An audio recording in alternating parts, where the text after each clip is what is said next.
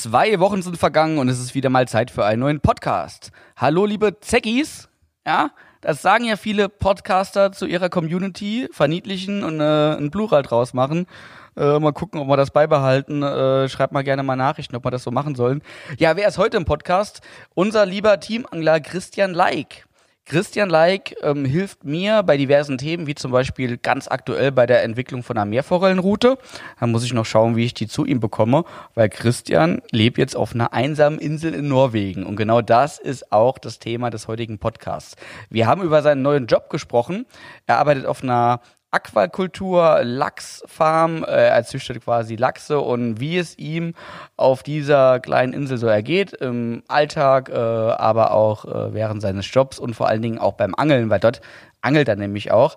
Das klären wir in diesem Podcast. Weiterhin sprechen wir natürlich auch ein bisschen über die aktuelle Lage, über die Corona-Krise, was die Auswirkungen bei uns sind in der Firma in Deutschland, aber auch, wie er die Auswirkungen auf seiner kleinen Insel äh, in seinem Heimat Ort erlebt. Also ich denke, es ist eine ganz runde Sache geworden und ähm, es sind auf jeden Fall 90 Minuten, knapp über 90 Minuten, die relativ schnell vergehen. Und so lernt er auch mal lieben Christian Leik kennen. Wir gehen privat auch öfter mal angeln.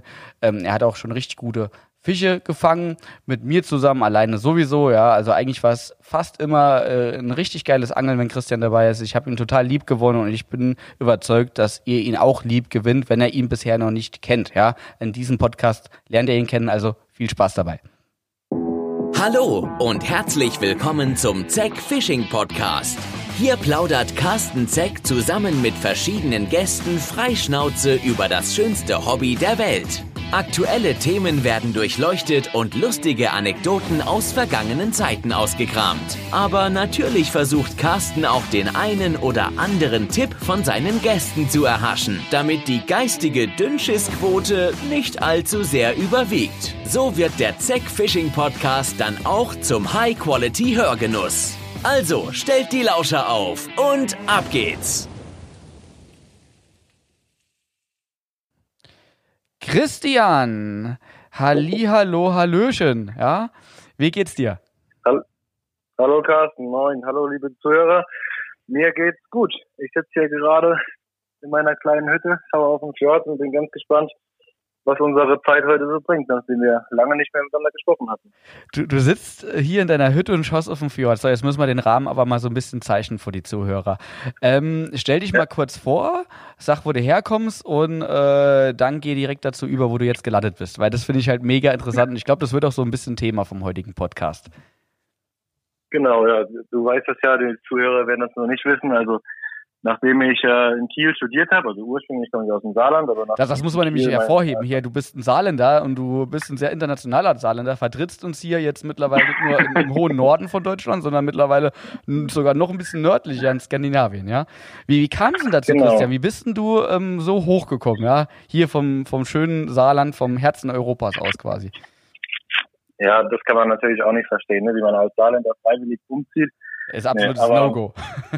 Ja, eigentlich sollten wir das machen. Nee. Äh, nee, ich habe in Kiel ja Agrarwissenschaften studiert und habe meine Bachelorarbeit über Meerforellen in Aquakultur geschrieben, also im Fach Aquakultur mit dem Professor dort. Und das hat mich natürlich schon immer interessiert, Fische und Fischereiwissenschaften, Aquakultur. Und nach dem Studium was bist du äh, jetzt? Äh, also, wie, kann man, was, was hast du jetzt für eine Berufsausbildung? Studierter Agrarwissenschaftler, äh, Agraringenieur, wie, wie sagt man? Ja, Bachelor in Agrarwissenschaften sagt okay. man oder ich glaube, früher wurde es dann so Agrarwirt genannt. Also mhm. die, das Pendant, die Ausbildung dazu wäre Landwirt. In dem Fall ist es Bauer. Agrarwissenschaftler. Also du bist jetzt Bauer. Ja, genau, Bauer. Fischbauer. Ja, so, so, so Bauer, Bauer mit mehr Theorie als Praxis. So okay. ja. ja, und dann hatte ich meine Bachelorarbeit über Meerforellen geschrieben und gerade so Salmoniden, das ganze Thema hat mich immer schon interessiert, weil das ja durchaus sehr spannende Fische sind durch ihr Laichverhalten mit Süßwasser und Salzwasser. Und dann habe ich meinen Professor damals mal gefragt, äh, ob er nicht ein paar Kontakte hat zu guten Aquakulturen, die er empfehlen kann. Und er hatte welche in Dänemark gehabt, in Polen, in Norwegen. Und gerade in Norwegen, da war ich früher schon immer viel mit meiner Familie zum Angelurlaub und hatte sowieso immer schon überlegt, da auszuwandern. Ja, in Kiel ja, war dann die Zeit so vorbei. aber wandert natürlich nach Norwegen aus als Saarländer. Natürlich. Das liegt ja nahe. Ja, ja, Neuseeland war ja immer mein Favorit, aber das ist halt zu weit. Und deshalb habe ich gedacht, komm, Norwegen, das geht gerade so noch. Ja, und jetzt sitzt du da in der Hütte auf dem Fjord und arbeitest auf einer Fischfarm, ne? So kann man es, glaube ich, sagen. Genau, eine Fischfarm, eine Aquakultur und genauer gesagt eine Lachsfarm. Also wir züchten hier Lachse, ja. Und ähm, natürlich äh, bist du nicht nur zum Arbeiten aktuell oben, sondern in deiner Freizeit gehst du auch ein bisschen angeln, oder? Ja, man muss schon sagen, äh, man hat ja so viele Möglichkeiten, das ist schon ein Paradies. Also ich habe jetzt mir jetzt auch ein Boot zugelegt, das war ja auch schon immer so ein Traum, irgendwann mal ein eigenes Boot zu haben. Und man kann natürlich draußen im Fjord oder auf dem Meer eine Vielzahl an Meeresfischen nachstellen. Gerade jetzt habe ich äh, das aber entdeckt, dass die Meerforellen hier ja auch ganz gut beißen im Meer. Da fische ich dann meistens vom Ufer raus, äh, ja, in der Mittagspause. Wo, wo jetzt müssen wir es den Zuhörern erklären. Ganz gut beißen heißt, äh, hau mal so ein paar Stückzahlen raus, was du den letzten Abend gefangen hast. Also letzte Woche waren es 24. Ja. Pro, pro, also die äh, ganze Woche oder pro Abend? Nee, in, insgesamt. Also insgesamt. Also, genau. Ich war, ja, war ich fünfmal letzte Woche, genau. Und das Beste war jetzt 13 Stück an einem Abend, das war dann nur noch krass. Also vor, vorher habe ich ja an der Ostsee geangelt, da habe ich so viel, glaube ich, in, in einem ganzen Frühjahr gefangen, wenn überhaupt. Du, du erinnerst dich ja noch, wie, als wir das Meerforellen-Video gedreht hatten, da hatte ich ja das Jahr davor gar keine gefangen. Ja, ja deshalb, krass. deshalb. Und das, das muss man mal richtig umrahmen, wie, wie krasse Zahlen das sind. Und von den Größen her, waren das ja. eher kleinere Fische oder waren auch, waren auch eine 60er dabei oder so? Nee, 60er war keinen dabei. Also das merkt man schon hier, dass der Durchschnitt deutlich kleiner ist. Aber ich sag mal, die sind immer noch, also 35, 40 ist so der Durchschnitt. Und was mir hier auch auffällt, die Fische stehen viel besser am Futter, sehen auch ein bisschen anders aus. Also sind bräunlicher gefärbt, mhm. fast schon Richtung Bachforelle, obwohl auch keine Leichtzeit ist, aber das ist, glaube ich, einfach dem geschuldet, dass sehr viel Tang dort ist. Also die meisten Forellen fange ich auch direkt vom Ufer im 30 Zentimeter flachen Wasser. Das unterscheidet sich schon ein bisschen zur Ostseeangelei. Denkst du, dass die größeren Futter korpulenter. Mhm. Denkst du, dass die größeren Fische woanders zu erwarten sind oder ähm, woran liegt das, dass die also, Durchschnittsgröße ein bisschen kleiner ist? Das kann ich derzeit noch gar nicht so genau sagen. Also mir hat ein anderer Norweger erzählt, seine Theorie ist, dass weil es hier viel mehr Fressfeinde gibt, dass die Pollacks und die Dorsche halt sehr schnell in der Nähe der Flussmündung, wenn jetzt irgendwie die Forellen vom Leichen zurückkommen, dort lauern und dann schon ziemlich viel fressen. Und ich sag mal, in der Ostsee hat eine Forelle ab 40 Zentimeter, würde ich sagen, kaum mehr ein Fressfeind, mal noch ein Dorsch vielleicht, aber mhm. ansonsten kaum.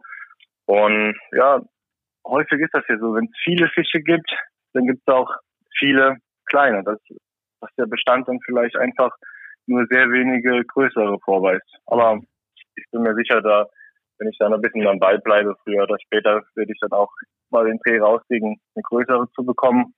Du hast Aber ich denke schon, dass man sich oder ähm, die ganzen Abend? Ja, nur nur vom mhm. nur vom Ufer immer genau. Ich wollte auch mal mit dem Boot probieren, mit dem Boot, mit der Fliege oder vielleicht auch ein bisschen schleppen. Aber das ist gerade hier drei Minuten von mir entfernt, diese Bucht. Da das ist kann man einfach für einen Feierabend, ne? Einfach so ein paar Würfe vom Ufer aus. ja, klar. Ja, also das muss man schon, schon zu schätzen wissen, was einem hier geboten wird an Angelmöglichkeiten und damit auch respektvoll umgehen. Also das ist schon eine ganz tolle Sache. Ja. Und gerade jetzt zum, zum Thema Meerforellenangeln, also ich bin da ja auch null drin. Ich habe ja quasi meine einzigen Erfahrungen, das waren auch nur ein paar Stunden äh, mit dir zusammengesammelt. Und, äh, ja, gut geklappt. Ja, mega, mega, ja. Aber trotzdem, ich, ich bin da sehr interessiert. Ne? Ich, ich bin ja jetzt nicht nur ein Welsheini, sondern äh, interessiere mich ja wirklich für viele verschiedene Angelarten. Und ich meine, die Meerforelle ist ja auch ein Fisch, die in Deutschland halt auch immer mehr kommt, ja. Zumindest äh, ja, im Norden. Ja. Bei uns im Saarland jetzt nicht so, aber im Norden. Seltener. Ja. Ähm, würdest du vermuten, dass die größeren Meerforellen bei dir in der Region vielleicht nicht ufernah stehen, da im Kraut oder so, sondern auch ein bisschen draußen? Ein bisschen weiter draußen, dass da die Durchschnittsgröße steigt? Also ich habe das versucht, ein bisschen im Freiwasser zu fischen, auch absinken lassen. Da, da habe ich einfach gar keine gefangen. Mhm. Also ich werfe immer nur parallel zum Ufer. Und gut, da habe ich jetzt bis 50 Zentimeter gefangen. Mhm. aber im Freiwasser noch nie was. Okay. Also, aber kann ja durchaus sein, dass im. Freiwasser deutlich weniger, vielleicht größere. Ne? Ich kenne es halt nur von anderen Genau. Fischen, dass die, die viele kleineren Fische sich oft dann halt in Ufernähe ähm, ein bisschen im Kraut auch zum Teil verstecken. Ne? Keine Ahnung, Ja, das- in der das- Theorie das was ist- dran ist. Da, das ist gut möglich. Also man muss dazu sagen, ich angel ja erst seit einer Woche hier Ja, auf. Da haben wir noch ein bisschen Zeit, ne? Also beim nächsten Podcast Ja. weißt du auf jeden Fall schon mehr, was äh, das Meerforellenangeln in deiner Genau. neuen Heimat Also anbelangt. ich, ich wohne zwar schon seit drei Monaten da, aber es gibt ja einfach so viel zu beangeln, dass man sich eigentlich für irgendwas einfach mal entscheiden muss. Und letztes Mal habe ich gedacht, oh, auf Boot habe ich heute Abend keine Lust. Äh, keine Lust, diese Bucht hier, die hat sich jetzt erwärmt, weil äh, auf den Kameras in der Aquakultur sehe ich immer die, die Wassertemperatur täglich und da habe ich gesehen, dass das Oberflächenwasser den ersten Tag wärmer war als das Wasser in der Tiefe. Und da habe ich mir die flachste Bucht ausgesucht, die jetzt hier in meiner Ecke ist. Und das hat dann ja auch gleich so gut geklappt. Aber wenn ich da noch ein bisschen mehr Erfahrung sammle, noch ein paar andere Buchten befische, auch wie du schon sagst, tiefer, bin ich der Überzeugung, dass da irgendwann mal was Größeres auch rankommt. Und, und, und gibt es auch andere Angler, die du fragen kannst, oder bist du so ziemlich alleine äh, bei dir in der Ecke? Äh, es gibt so ein, zwei Leute, die hier ein bisschen mehr angeln, aber gut, ich glaube, keiner angelt ganz so viel wie ich hier. Okay. Also so Ähm. richtig so, sag ich mal, professionelle Catch-and-Release-Angler oder so, die sich auf irgendwas spezialisiert haben äh, oder auch Süßwasser bei, bei Ja, so auf doch, so, Angeln. so, Ja, so ein, zwei, Hm? so ein, ein, zwei, die auch äh, bei mir in der Firma arbeiten oder im, im, im Dorf leben. Gut, das Dorf ist nicht sehr groß, 50 Einwohner ist mein Dorf hier. Das ist schon, das Äh, ist cool. die ey. haben sich, Ja. die haben sich auch ein bisschen auf Meerforelle spezialisiert. Also gehen dann auch nicht mehr ganz so häufig auf Dorsch oder das manchmal verpönte Pilgangeln. Die mögen das schon, dieses äh, spannende Meerforellenangeln, gerade in den Buchten oder auch mit Boot, wenn man dann irgendwelche Scherenketten anfährt. Äh, gut, ich habe mein, mein, mein, mein Chef war das gewesen, in dem Fall sogar, der hatte gesagt, ja, er hat in dem Fjord zwei, drei Stück so die letzten Jahre gefangen. Und da hat er gefragt, wie viel hattest du denn Wahnsinn. gefangen? Ja, also das war auch ein bisschen Glück, muss man natürlich sagen. Aber ich habe gemerkt, dass bei Flut viel, viel mehr beißen als bei Ebbe. Mhm. Ist ja häufig so im, im Meer, dass Wie viel auflaufendes Wasser habt besser ihr? Flut und Ebbe, ist das, ist das deutlich spürbar bei euch oder hält sich das in Grenzen? äh, je nach Mond und äh, Regen ist das so zwischen 90 Zentimeter, wenn es wenig ist, und so anderthalb Meter circa, wenn es viel ist. Ja, das, also in äh, Tiefenunterschied quasi, anderthalb Meter. Ja. Genau, von, das- Ebbe, das ja von Ebbe ordentlich, zu kompletter. Flut. Genau, und Ja. äh, letztens war ich bei Ebbe da angeln und da hat der Platz, äh, wo, was so eine Sandbank kurz vorm Kraut war, weil die haben auch viele Tobiasfische immer ausgespuckt, die Forellen, äh, der Platz war einfach trocken. Tobias Fische De- sind Sandale, ne? oder? Genau, Ah, Sand, ich ich Sandale, kenne ja. mich aus, du merkst schon, ne? Ich bin richtiger Meeres, so Meeresguru, ja? Kann ich Horst Heddings Konkurrenz machen bald. heimlich fährst du doch immer wieder in die Küste statt nach Frankreich, ne? Ja, äh, weißt ja, wir, wir Saarländer, ne, äh, sind ja quasi global unterwegs. Ja, muss man überall vertreten sein. Saarländer trifft man überall. Das Sprichwort, da ist auf jeden Fall was dran. Ja, ich finde, wir können hier im Podcast auch ruhig mal ein bisschen so die äh, positiven Eigenschaften des Saarlands hervorheben. Und äh, dass wir richtig Globetrotter sind, das ist halt so einige Eigen eine gute Eigenschaft. Ne? Du zeigst das ja. Lass uns mal zurückkommen zu Genau. deiner Insel, wo du wohnst. Ähm, also das, 600 Einwohner hat die ganze Insel, oder? Hast du mir mal erzählt? Ja, 600 oder 800, ich weiß es gerade gar nicht mehr genau, äh, weil es sind eigentlich noch Also zwei vor, Inseln. vor Corona waren es 800. Der war böse, sorry, ja, ja. sorry. Nee, aber, aber nee. mal ga- ganz ehrlich, äh, aktuelles Thema, äh, seid ihr betroffen? Oder nicht? Oder Ja, nur ein bisschen? Ja, ja. Ja, doch. Wir hatten auf unserer Insel bei der geringen Einwohnerzahl schon drei Fälle. Was ja prozentual, glaube ich, habe ich noch nicht ausgerechnet, aber prozentual wahrscheinlich über Deutschland teilweise liegt, über einigen Ja, definitiv. Regionen. Ja, ja. Das wären ja 5% Genau. äh, schon, die infiziert sind. Ne? In Deutschland haben wir ja nur, was weiß ich, 0, oder 1%. Ja. ja ein bisschen mehr. Das Ähm, siehst du also auf jeden Fall ja. mehr als in, in Deutschland. Aber die sind alle drei wieder genesen und vermutlich sind wir momentan Corona-frei. Und Also es sind drei genesen und damit habt ihr ja schon fast Herdenimmunität bei, bei Einwohnern. Ne? ja, wir sind jetzt alle immun, genau. Ja. Was mich die Leute immer fragen, wie sieht das denn bei euch mit der Versorgung aus? Weil ja viele so denken, oh, auf der Insel, bis da so die Lebensmittel und alles ankommen. Das ist auch so, das dauert bei uns ein bisschen länger. Mhm. Aber es gab nie Probleme mit Toilettenpapier, Mehl, Hefe, es war alles immer im Überfluss da. Es fahren auch täglich Fähren oder ähm, wie, wie sieht es da aus? Wie oft kannst du von der Insel runter oder äh, nochmal ähm, auf die Insel mit der Fähre? Also die Anbindung für das, was so weit vom Schuss ab ist, ist sehr gut. Es fahren zwei Fähren am Tag nach Bergen. Das ist äh, aber keine Autofähre, da geht man nur als Person drauf. Und dann circa einmal die Stunde eine aufs Festland gleich gegenüber. Also man kann und das von morgens fünf bis abends, glaube ich, um elf. Das ist auch eine Autofähre quasi. Ja, genau, und das ist die Autofähre, ja, das ist ja, mit der ich dann damals auch. Was willst bin. du mehr? Also in manchen Städten, Berlin oder so, kommst du mit dem Auto nicht so schnell voran. Ja, also stell dir vor, es würde irgendwie zweimal am Tag im Bus von tiefsten Gau nach Frankfurt fahren mhm. oder so. Also das sind die, ist die An gut an, ja. Ist die Anbindung sehr gut, ja. Mhm. Das heißt also das so, dass was man von das, was man von Skandinavien hört, auch jetzt so mit Inselketten und so, wir haben ja als in Deutschland schon eine relativ ähm, ja, gute Vorstellung von Skandinavien und Infrastruktur und so weiter. Und sie werden ja auch in vielen Bereichen gelobt. Und das kannst du quasi auch bestätigen als jemand, der jetzt sogar auf einer sehr abgelegenen Insel lebt. Oder, oder wie würdest du das ausdrücken? Ja, ja auf, auf, auf, auf jeden Fall.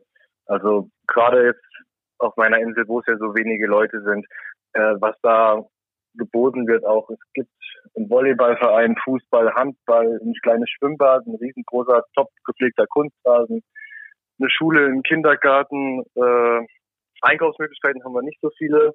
Also ein Friseur zum Beispiel, habe ich die Norweger mal gefragt, wo geht ihr denn hier zum Friseur? Ja, da musst du nach Bergen fahren. Ich sage, ich kann doch keine drei Stunden zum Friseur fahren. Also ihr, ihr habt keinen Friseur auf der Insel, das ist aber auch krass. nee, also so Friseur, Apotheke, das gibt's nicht. Aber ich sag mal so, die ganz wichtigen Sachen wie Feuerwehr, Supermarkt und Arzt, das ist schon da. Aber ne, da muss, muss, man sich halt auch anfreunden. Wenn man hier ist, man darf dann nicht zu kritisch sehen oder kritisieren. Man muss es ein bisschen hinnehmen und sagen, ja, dann verbinde ich halt den Friseur mit irgendeinem Besuch in der nächsten Stadt. Also die, die, Leute machen das ja wirklich so. Die gehen dann wahrscheinlich eher ein bisschen, obwohl die sind wahrscheinlich dann alle paar Wochen mal in Bergen, oder? Vermute ich. Ja, also Bergen oder Förde, das sind so die nächsten großen Städte. Die eine ist zwei, zweieinhalb Stunden entfernt in Bergen zwei, also so viel gibt es jetzt nicht. Genau, und gerade wenn man ganz spezielle Sachen braucht, wie boah, was zum Beispiel ein Ikea, darf man das sagen, das ist in, äh, in Bergen oder große Baumärkte, wenn die Leute irgendwas für ihre Boote kaufen, dann verbinden die das halt gerne. Aber jetzt einfach mal sowas Normales wie Friseur. Ähm, die, die fahren dann auch wirklich nach Bergen oder lassen sie sich die Haare lang wachsen oder schneiden sich die Haare selbst? Wie, wie macht man das? Weil, weil also Friseur ist ja schon was, wenn ich, wenn ich ein paar Stunden irgendwo hin zum Friseur muss, das ist ja ein, ein ganzer Tagestrip, nur um mal die Haare schneiden zu lassen.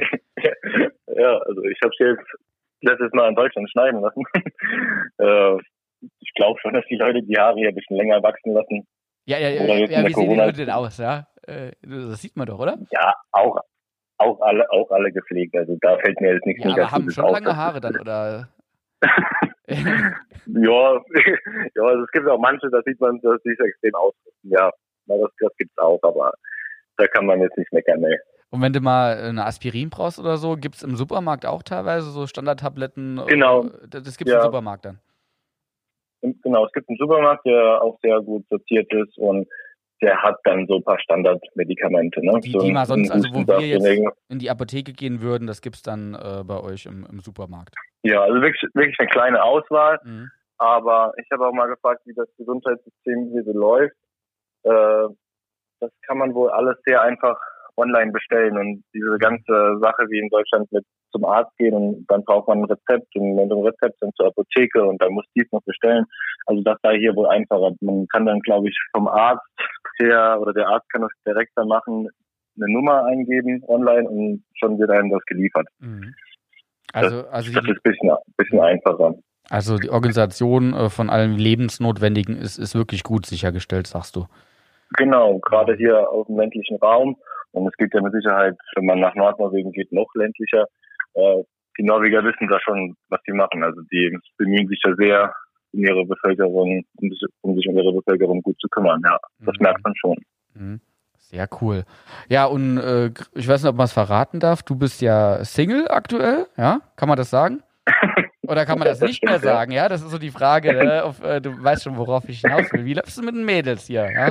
Äh, auf deiner kleinen ja. einsamen Insel? Ist da was Brauchbares am Start oder eher schwierig?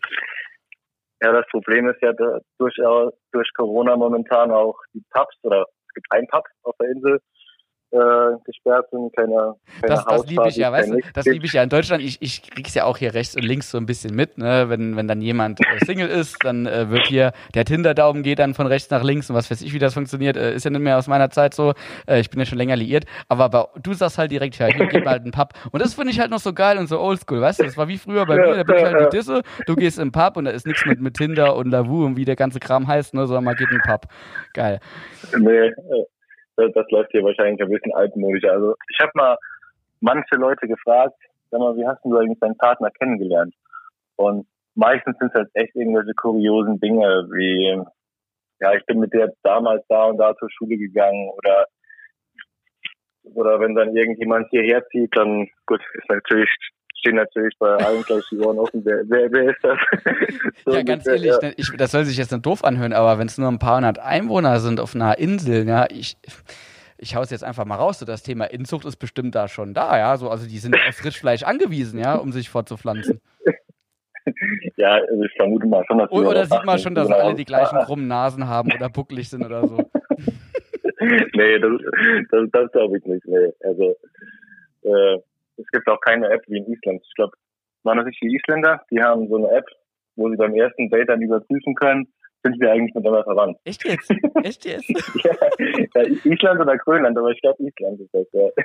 Hat jemand so eine App entwickelt. Also, ich könnte jetzt so eine coole Story raushauen, die Tim mal vor kurzem mal erzählt hat, aber ja, ich glaube, für einen Podcast passt das nicht. Aber das ging auch so ein bisschen in die Richtung, weil Tim ist ja Sozialarbeiter und die haben da auch so einige ja, ja. Fälle, die schon richtig krass sind, ja. Und das Thema ist eigentlich verbreiteter, als man so denkt, selbst in Deutschland. Ne? Deshalb ging auch meine Frage mal so ein bisschen Echt? in die Richtung. Ja. Okay. Äh, ganz schlimm. Das, das kann Tim, die Story kann Tim raushauen, äh, wenn er immer im Podcast ist. Ne? Da dürft ihr euch, liebe Zuhörer, alle drauf freuen. Also wir haben alle Tränen gemacht. Ja, Viktor von Ich geangelt war auch dabei, der hat nichts mehr ausgehalten. ja, schreib's dir auf, dass du beim nächsten Podcast daran denkst, was ist Ich, ich gebe einfach Tim die Aufgabe. Tim soll ich es aufschreiben, wenn er es vergisst, dann kriegt er hier so ein Bam, eine hinter die Ohren. Ja? ja. Wie sieht's denn aus? Hast du dir die Podcasts bisher angehört oder mal einen angehört oder so? Ja, fast, fast, fast alle sogar. Oh, cool. Also der von der, der von vom Eule war natürlich mit der beste oder der unterhaltsamste. Legendär, ne? Eule ist da einfach also, legendär.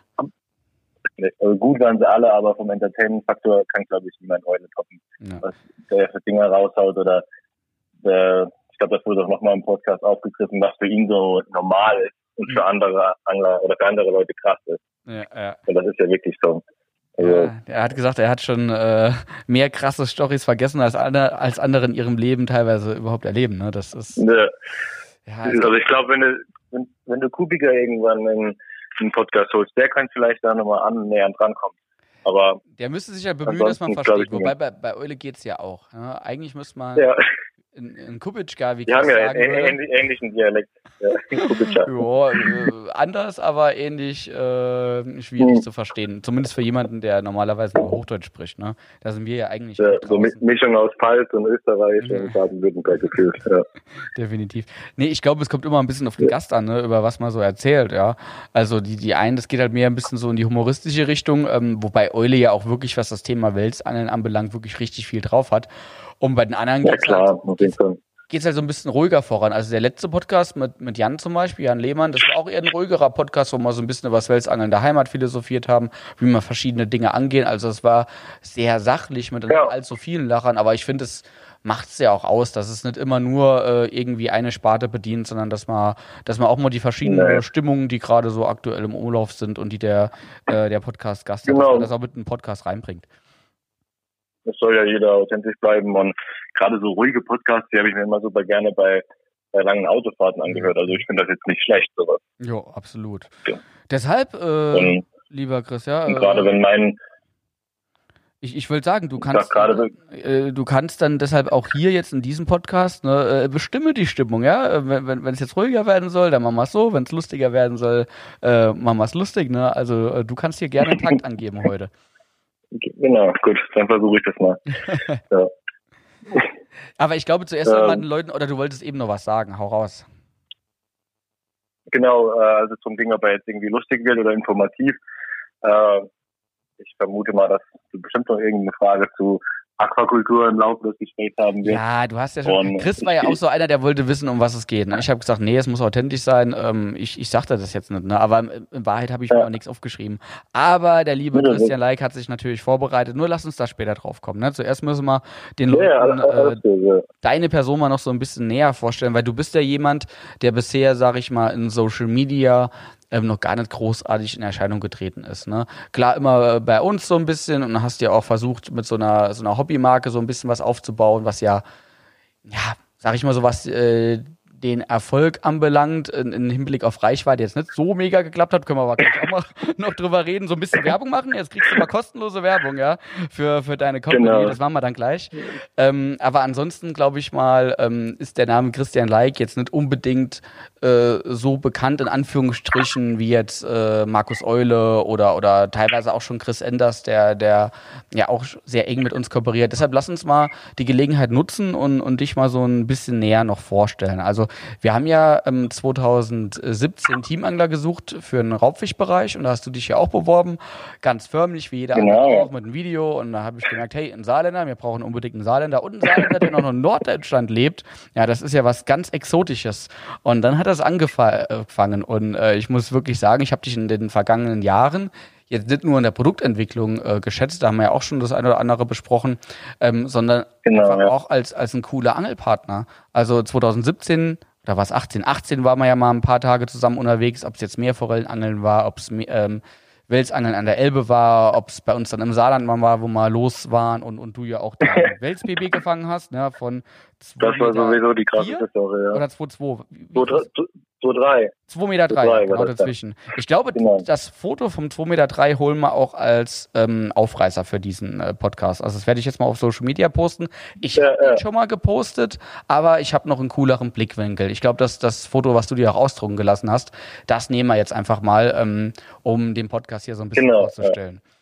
Ja, und, und die Angeltrips ja. mit dir waren immer cool, außer äh, letzten Winter, da das war ein bisschen kacke, ne? Und seitdem gehe ich auch nicht mehr so gerne. Ja, da, da, da wo wir den Tag noch vor dem Abend gelebt haben. Ja. Da haben wir noch im Auto drüber gesprochen.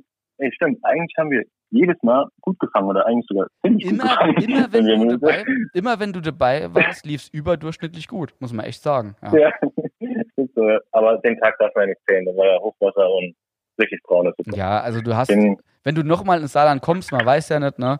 Kann ja auch sein, dass du jetzt für immer und ewig auf deiner einsamen Insel bleibst, eine Partnerin findest, wenn der Pub nochmal offen hat nach Corona und nie wieder ins Saarland kommst. Aber falls du wieder hierher kommst, äh, lade ich dich gerne ein, da gehen wir mal nochmal zusammen angeln.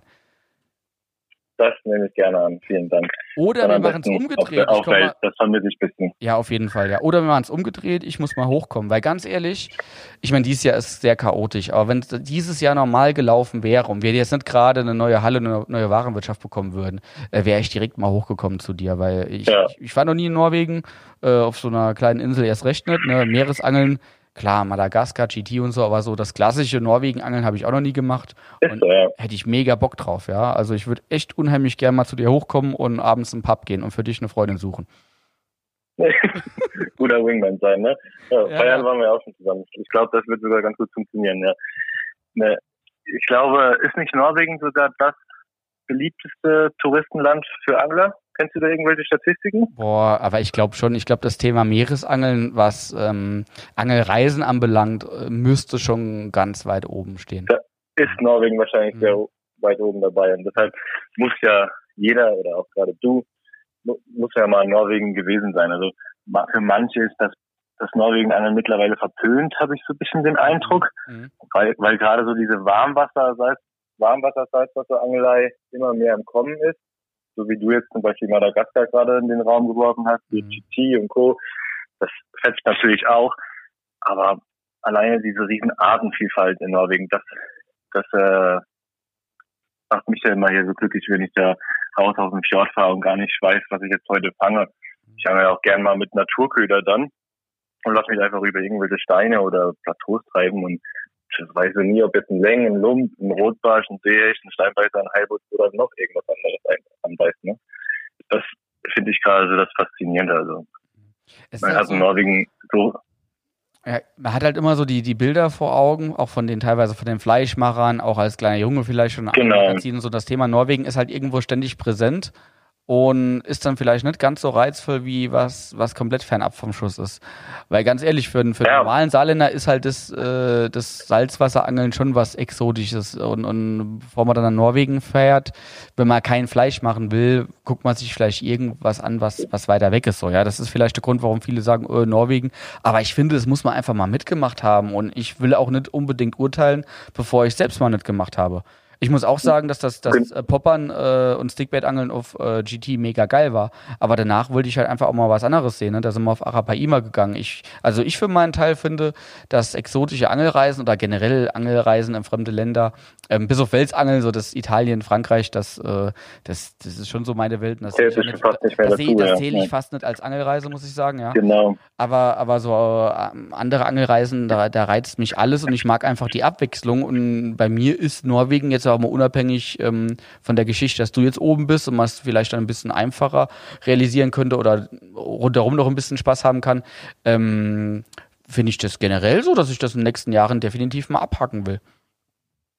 Ja, und gerade die, die Natur und das Ganze drumherum, die, die Wasserfälle, die Wälder, der, der Fjell, das muss man ja auch einfach auch mal sehen. Ähm, wenn man irgendwo im Warmwasser ist, klar, da gibt's dann auch äh, schöne Strände und es ist heiß, aber ich gehe halt vor allem hier drin auf in dieser Natur, äh, wenn du da zu irgendwelchen Seen auf den Bergen wanderst und du denkst, gleich kommt hier ein, ein Troll vorbei. Sagen Norweger immer, dass, dass das halt die Trolle sind. Äh, Rotwild gibt's hier auf der Insel und habe auch ein Zelt dabei. Im Sommer will ich mal irgendwo in die Bergseen gehen. Also ich bin ja schon so ein kleiner Naturliebhaber, wie du weißt. Und ja, das macht für mich das Angeln hier besonders reizvoll. Also auch wenn ich mal an Tagen wenig fange oder gar nichts hatte ich jetzt, glaube ich, verboten noch nie. Aber dann lasse ich mich in irgendeiner Bucht treiben, hänge irgendwie äh, ein paar Garnelen raus und versuche eine Scholle zu fangen und wenn die beißt, ist gut und wenn nicht, auch nicht schlimm. Also wenn man das hier ganz locker angeht und die Natur genießt, das ist schon, ist schon traumhaft, ja. Also lebt man so ein bisschen seinen, seinen kleinen Traum. Also du bist wirklich vom Gesamtpaket Norwegen extrem begeistert und äh, hast bisher auch nicht bereut, äh, den Schritt gegangen zu sein. Ja, unabhängig davon, wie lange du es machst, können wir gleich vielleicht mal kurz drüber reden. Aber du sagst, es hat sich bisher voll gelohnt. Äh, es war noch nicht langweilig und du könntest dir das auch noch ein bisschen länger vorstellen. Ja, also allemal, ich habe es äh, keine Sekunde bereut. Äh, jetzt, wo du sagst langweilig, das war es vielleicht manchmal schon. Mhm. Zum Beispiel, als ich mal in Quarantäne aber ist war. Nicht, ist das nicht auch mal reizvoll so ein bisschen? Also ich, äh, hört sich jetzt vielleicht doof an, aber ich bin ja ständig unter Strom, was, was Firma und so anbelangt. Habe auch einen viel zu hohen Ruhepuls. Und äh, so das Thema Langeweile, das ist manchmal was, wo, wo es mich so ein bisschen nachsehne vielleicht. Ja, wirklich mal in der Natur zu hocken, immer mehr beim Ansitzangeln einfach mal auf die Routen zu starren und nichts zu machen. Ähm, entschleunigt ja, auch mal genau. ein bisschen da oben, kann ich mir vorstellen. Ja, also gerade für mich, am Anfang äh, hatte ich so ein bisschen, ja, man kann fast sagen, Angst dafür, äh, davor, weil ich habe äh, mein Leben lang nie alleine gewohnt. Also sei es im Saarland bei meiner Familie, in Kiel, in der WG, als ich äh, bisschen Work and Travel gemacht habe in Hostels. Ich habe eigentlich noch nie alleine irgendwo gewohnt. Mhm. Und da dachte ich so, oh, wenn ich jetzt hier auf so eine einsame Insel, noch in so eine kleine Hütte, die noch die letzte Hütte in der Straße ist, gehe, äh, ob ich mich da nicht einsam fühle. Hab mir äh, hat mir eine Freundin noch gesagt, ich soll mir Vitamin D Tropfen mitnehmen, falls mir der Einsamkeit im Winter und der Dunkelheit zu doll wird. Wie sich das ähm, anhört, oder? ja, genau. Aber die habe ich auch nie gebraucht, diese Vitamin D äh, Tropfen, weil. Und Alkohol, Drogen hab, auch nicht, also es geht noch. Nee, das, das auch nicht. Also wenn man das einfach ein bisschen auf sich wirken lässt, diese Einsamkeit und wie du schon sagst, entweder dann ganz entspannt mal angeln geht oder ähm, was man ja hier, äh, man ist ja hier auch durchaus ein bisschen mehr auf sich selbst gestellt, was jetzt Einkaufen angeht. Und da hat man einfach mal an seinen Wochenenden aus dem Lattenrost einen Schuhschrank gebaut. Einfach solche Dinger, die man in der Großstadt nie gemacht hätte, weil man sich für einen günstigen Preis einen aus dem Möbelfachmarkt gekauft hätte. Mhm. Und also diese Langeweile, man kann sie dann manchmal gar nicht der Langeweile nennen. Man findet schon gut zu sich selbst und man wird ganz entspannt. Und ich glaube, auch wenn ich irgendwann wieder zurück nach Deutschland gehen sollte, was ja derzeit noch sehr offen ist, Das ist auch, das so, da, da, da, gehen wir gleich, da gehen wir gleich rein, wie Markus Lanz sagen würde. Das interessiert mich genau. jetzt. Ja.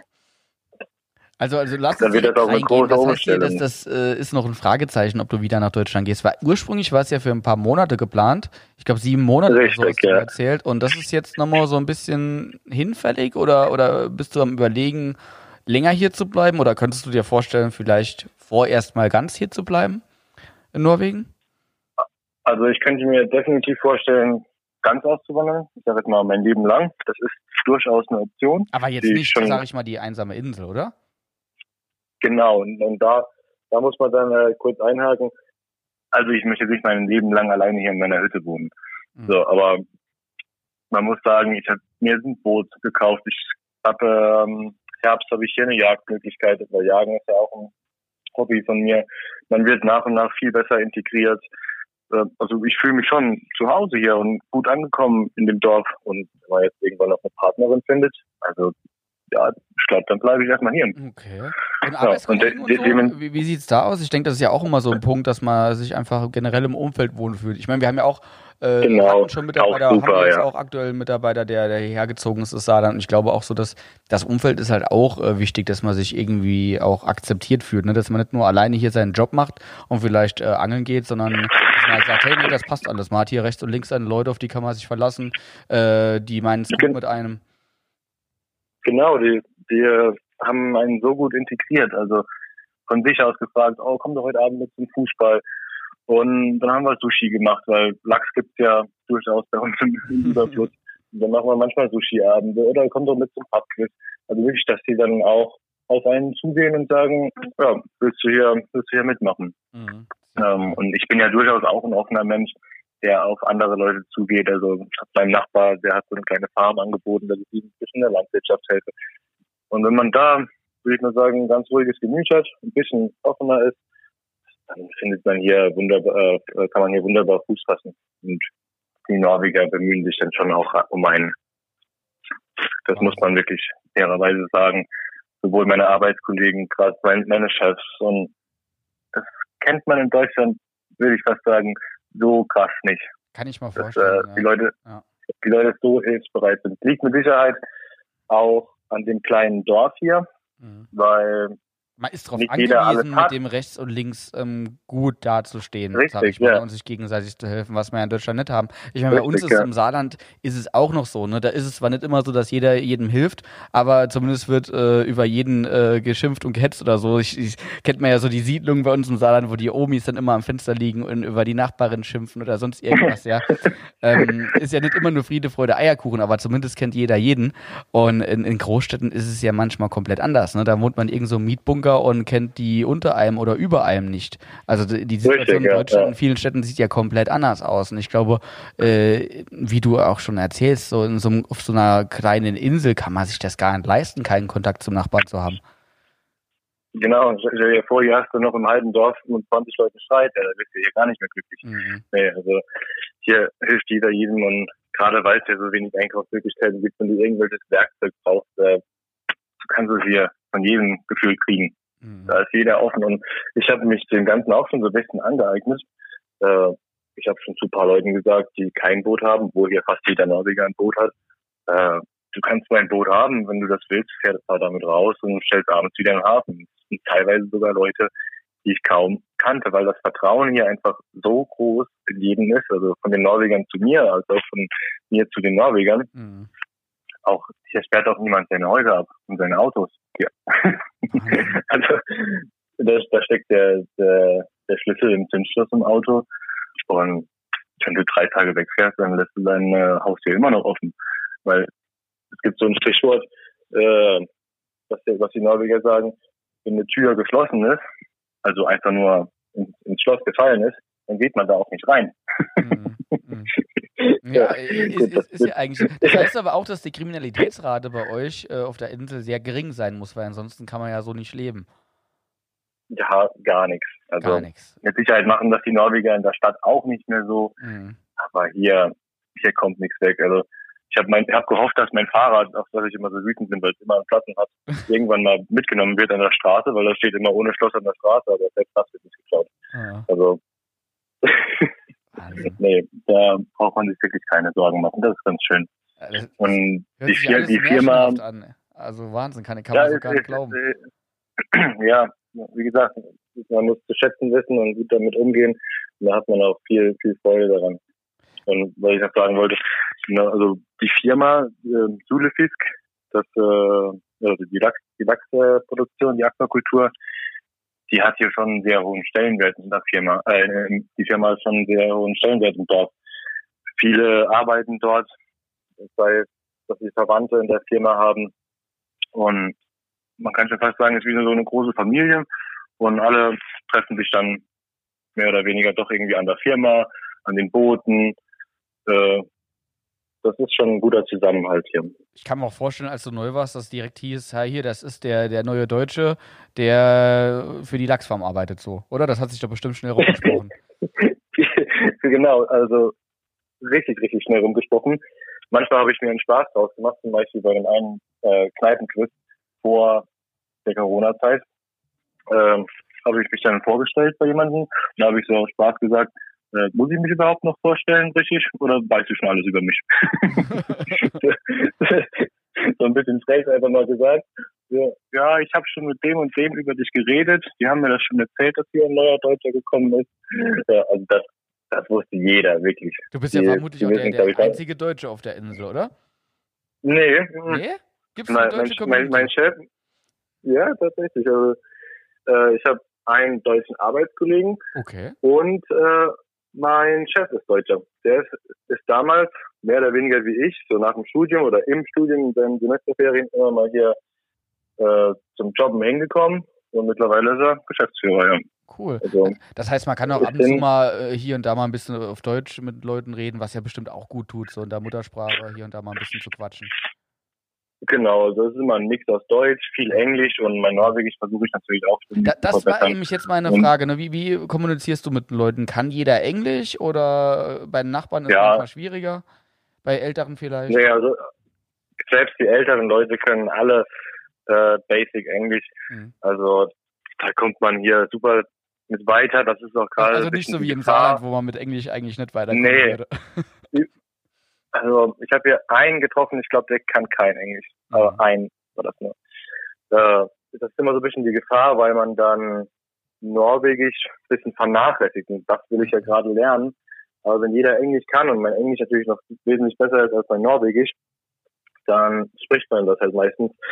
Und deshalb bin ich dazu übergegangen, so ein bisschen Kauderwelsch zu sprechen. Also sagen wir mal 20 Prozent mein Satz ist, ist jetzt noch ist jetzt Norwegisch und der Rest sind dann Englisch. Mhm. In der Hoffnung, dass er nach und nach, dass der norwegische Anteil dann äh, zunimmt. Mhm. Ist Norwegisch eine schwierige Sprache oder würdest du sagen, geht? Ja, le leichter äh, als Französisch nö. Beispiel, ja. Ja, viel leichter. Also alleine schon von der Konjugation und viele Wörter. Wenn du sie hörst auf Norwegisch, dann weißt du, ach, das ist ja das auf, mhm. auf Deutsch. Mhm. Äh, weiß ich nicht, müssen wir mal Hannes mal fragen, germanische Sprache, sagt man, glaube ich, ne? Mhm. Ist das ja auch, oder? Das sage ich jetzt einfach mal, yeah. ich glaube schon in irgendeine nordisch germanische Keine Ahnung, ich bin ja kein Fachmann, ja. nee, also ich würde sagen, da gibt es schwerere Sprachen, gerade Französisch, was wir in der Schule ja auch hatten, Saarländer zwangsweise. Mhm. Äh, ich bin schon der Überzeugung, dass ich in einem, sagen wir mal, in einem halben Jahr fast alles dann auf Norwegisch spreche. Sehr das cool. ist so mein Ziel. Dann können wir ja, ja, sag ich mal, wenn ich das nächste Mal anrufe einem halben Jahr, kann ich mal irgendwo einen Norweger herbesorgen, dann können wir mal ein paar Sätze auf Norwegisch hier im Podcast. ähm, genau, das soll so das Gucken mal, ob du es wahr gemacht hast, ne? ja, ja, nee, das kriege ich hin, ne? Ein bisschen Online-Kurs, ein Buch habe ich alles. Äh, da bleibe ich schon dran. Mir, mir fällt gerade ein, eine, eine Norweger kenne ich auch. Ich hätte jetzt gesagt, ich kenne keinen Norweger, aber einen kenne ich und zwar unser Arapaima-Guide. Ich glaube, Philipp, der hockt noch hinten und ist am Arbeiten. Der hört mir hier. Äh, ne, ist er schon heim? Ach, Mike sagt gerade, Philipp ist schon heim. Normalerweise ist er immer ganz ruhig, ja, und hört dann immer noch so zu, was ich dann so, mit wem ich abends telefoniere und so. Und ich bin mir da nie sicher, bin ich noch alleine hier oder hockt Philipp hier hinten ganz ruhig im Ecken und spielt Mäuschen, ja. Aber Philipp ist schon heim. Nee, aber unser. Arapaima Guide. Ansonsten könnte ich Philipp fragen, weil der ja auch dabei war. Äh, Geier, der war ja. auch Norweger. Das ist eigentlich der einzige Norwege, Norweger, mit dem ich mal Kontakt hatte und der war auch total chillig so, ja, so, so trocken, chillig, ruhig, ja, sachlich. Die haben ein ruhiges Gemüt, mhm. ja. Mhm. ja. Das, das, merkt man auch auf der Arbeit, da, da wird nicht rumgeschrien oder groß genörgelt, also wird ganz sachlich und ruhig gesprochen und so kommt man auch trotzdem zu was. Also die sind jetzt nicht faul. Die sind effektiv die oder die Norweger? Also so, so habe ich, ähm, ja. so wie man generell von den Skandinaviern einen, einen, guten Eindruck hat und denkt, die kommen vorwärts, die haben ein gutes Gesundheitssystem, die haben äh, eine genau, gute Wirtschaft ja. und, und, und, so glaube ich geht es auch in den Firmen ab, oder? Also zwar ruhig, aber, ja, aber sachlich und zielstrebig. Genau, man, man muss es wirklich loben, dass der ihre Lebenseinstellung und, und dadurch auch Arbeitseinstellung ruhig ist. Sie lassen sich nicht stressen, aber sie machen halt auch das, äh, was sie schaffen können, schaffen sie auch. Also nicht, dass sie jetzt irgendwie sagen, ah, mache ich heute nicht, mache ich morgen. Mhm. Also das sind Top-Arbeiter, da muss ich ein bisschen schaffen, dass ich da so gut werde wie die. Äh, aber wirklich, das muss man, muss man da schon loben. Du hast ja auch ja. gesagt, ja, ab und an kommt auch mal eine Überstunde, ist, äh, muss halt auch mal gemacht werden bei dir, was ich prinzipiell ja. gut finde, weil, weil nur so kommt man voran. Wenn, es gibt halt mal Tage, wo mehr zu tun ist und Tage, wo weniger zu tun ist und an Tagen, wo mehr zu tun ist, ja, das, das lobe ich mir auch in der Zack Fishing GmbH, da muss man halt auch mal ein bisschen länger da bleiben und gucken, dass die Aufgaben erledigt werden. Ähm, wie ja, ist das bei euch? Nee, aber auch mit Überstunden, klar, aber alles fair gelöst, wird alles mhm. äh, fair vergütet und Gerade zum Beispiel letzte Woche waren einige Überstunden, weil das Entlausungsboot kam. Also die, die Lachse, die haben manchmal Läuse oder häufig Läuse. Das ist ein ganz normales äh, Ding in Norwegen, das ist kein Geheimnis. Und diese Entlausungsboote, das sind so richtig große, ja, man könnte fast sagen, sieht aus wie so ein Containerschiff. Die fahren halt an der Küste entlang. Und wenn die dann gerade im Sonjefjord sind, dann kannst du sagen, äh, ja, kommt jetzt bitte zu mir oder fahrt weiter. Also so, so ist das manchmal, dass man halt nicht sagen kann, komm jetzt bitte an dem und dem Tag. Mhm. Man muss da schon manchmal auch der Nacht raus.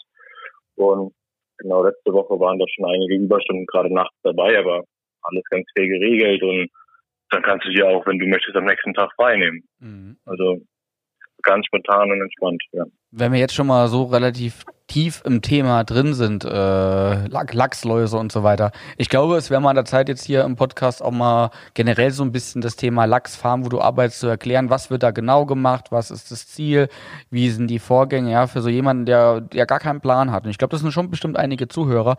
Äh, wir haben ja einmal spaßeshalber Hausfrau im Podcast gesagt. Und ich glaube wirklich, dass äh, diesen Podcast hier jetzt nicht nur die ganz krassen Wels- oder Barschangler hören oder so, sondern wirklich auch teilweise ja. Hobbyangler. Ja, er, erklär doch mal, in äh, wenigen Minuten, ähm, was die Aufgabe der Lachsfarm ist, auf der du arbeitest. Also, Wie das funktioniert, so die, die Prozesse auf, auf ganz, mit ganz einfachen Worten, sodass jeder versteht. Ich kann ja mal versuchen, einen klassischen Arbeitstag wiederzugeben. Also der fängt dann an, äh, dass man sich morgens kurz trifft zum Zusammentreffen äh, und bespricht, was am den Tag gemacht wird. Und das ist dann häufig, zu den, oder es ist immer zu den Anlagen, zu den Aquakulturen raus aus dem Fjord fahren. Da sind dann so Standardarbeiten, äh, die Fütterung kontrollieren, die Netze kontrollieren, tote Fische abpumpen, die natürlich immer auch zwangsweise mal anfallen bei so einer großen Menge an Lachs. Und äh, kleine Instandsetzungsarbeiten, aber dann auch immer und wieder ihr verkauft das Fleisch, sag ich mal, Lachs, äh, im Prinzip auf der auf der Lachs, in der Aquakultur Lachs ist, ist äh, Lachsfleisch das Ziel. Fleisch, was ihr verkauft. Fisch. Genau, ja, also wir, ja. wir produzieren ausschließlich Lachs. Mhm. Äh, Sülefisk heißt die Firma. Kann man auch mal in, in Facebook auf der Facebook-Seite schauen. Boah, da, da musst du aber mal buchstab buchstabieren, weil Sülefisk, ich kann mal da, wie, wie wird es geschrieben? Gen genau, buchstabier's mal. Mach ich, ne? Also S-U-L-E-F-I-S-K, also mhm. Süle und dann der norwegische Fisch F-I-S-K. Mhm. Weil äh, es gibt ja recht viele, sagen wir mal so, Landwirtschafts Blogger und Sülefisk macht das ziemlich viel auf Norwegisch. Und gerade Aquakulturen, die ja gerne in Kritik stehen, äh, sollen hier ein bisschen transparent gemacht werden. Und wenn es durchaus ein paar Deutsche gibt, die diese Seite liken, dann setze ich mich da auch ran und werde immer mal wieder was auch auf Deutsch posten. Kannst ja mal berichten, ob vielleicht der Podcast äh, so ein bisschen dazu beigetragen hat. Also ist ja kein Geheimnis. Genau, wir haben bei dem Podcast so nach, nach ein paar Wochen haben wir ungefähr 3000 Hörer pro Folge, ähm, was ich ganz ja. gut finde. Ja, also es ist für, für den Aufwand, den wir hier betreiben, denke ich, sind das ganz gute Zahlen und vielleicht sieht es im halben Jahr auch noch viel krasser aus. Dann haben wir 10, 15.000 Hörer. Man weiß es nicht. Also wir haben jetzt schon die, die ersten Podcasts, äh, gehen jetzt schon, glaube ich, auf 5.000, 6.000 Hörer pro Folge. Also hören auf jeden Fall sich schon oh, ein paar Leute an. Schlecht. Ist jetzt nicht so, dass, als wenn da nur irgendwie 100 Leute das hören oder so, ne? Also, nee, und so abwechslungsreich, wie sie auch sind. Mhm, absolut. Ja, guck mal vom Thema wirklich äh, Raubfischangeln äh, über Social Media, Welsangeln jetzt hier Aquakultur Lachs. Also über kann Lachs keiner vorwerfen, ja. ja. dass wir hier ähm, zu, zu genau, einstirnig ja. hier einen Podcast betreiben. Zu engstirnig. Ja, ja. Nicht, nicht nur über Angelköder redende mhm. Methoden, ne, sondern auch über ja, Mir ist auch die Werbung ja scheißegal, muss ich ganz ehrlich sagen. Ich will hier einen Content produzieren, den man sich ganz gut anhören kann. Ich möchte die verschiedenen Protagonisten vorstellen, die mit uns zu tun haben, beziehungsweise die Leute, die sich in unserem Dunstkreis befinden. Und äh, Werbewirksamkeit ist mir Schnuppe. Ja, also wir sind hier, wie man ja. sieht, ja. Und wenn einer sagt, Mensch, die sind mal zu assi, dann sollen sie abschalten, ja, und nichts mehr von uns kaufen. ja. Aber wir wollen einfach nur authentisch hier quasi Angelradio genau. betreiben. Nee. Also da auf dieser Facebook-Seite wird auch gar nichts verkauft und nichts. Und da äh, haben wir quasi null davon. Außer dass vielleicht. Deshalb, ich, ich, Gerade deshalb, sage ich mal, können wir sowas auch ruhig mal ansprechen, weil ich das mega interessant finde ja. auch. Und ich hoffe, unsere Hörer auch. Weil die Aquakultur steht halt nun mal leider immer noch in sehr schlechtem Licht. Auch bei Anglern, natürlich bei vielen Naturschützern sowieso oder bei der ja, ganz normalen durchschnittlichen Bevölkerung. Mhm ist, glaube ich, recht wenig Wissen über Aquakultur da, kann man ja auch niemandem vorwerfen, aber durchaus steht sie in sehr schlechten Licht da und das finde ich halt immer ein bisschen schade, gerade jetzt, wo ich an. Ich frage ja, mich auch, warum. Weil, weil, ganz ehrlich, ähm, ich sag mal so, die Leute wollen Fisch essen. Ja, wie kriegen sie ihren Fisch, ne? Und äh, ganz ehrlich, Fischfang, Schleppnetze und so, ich glaube, da ist in den vergangenen Jahren sehr viel, in Anführungsstrichen, Schabernack getrieben worden und sind die, die Meere auch ver, verschmutzt worden mit, mit Netzen und so weiter. Und gerade da ist doch das Thema Aquakultur eigentlich mega sinnvoll, um äh, an Fischfleisch ranzukommen, ohne die Natur zu schädigen.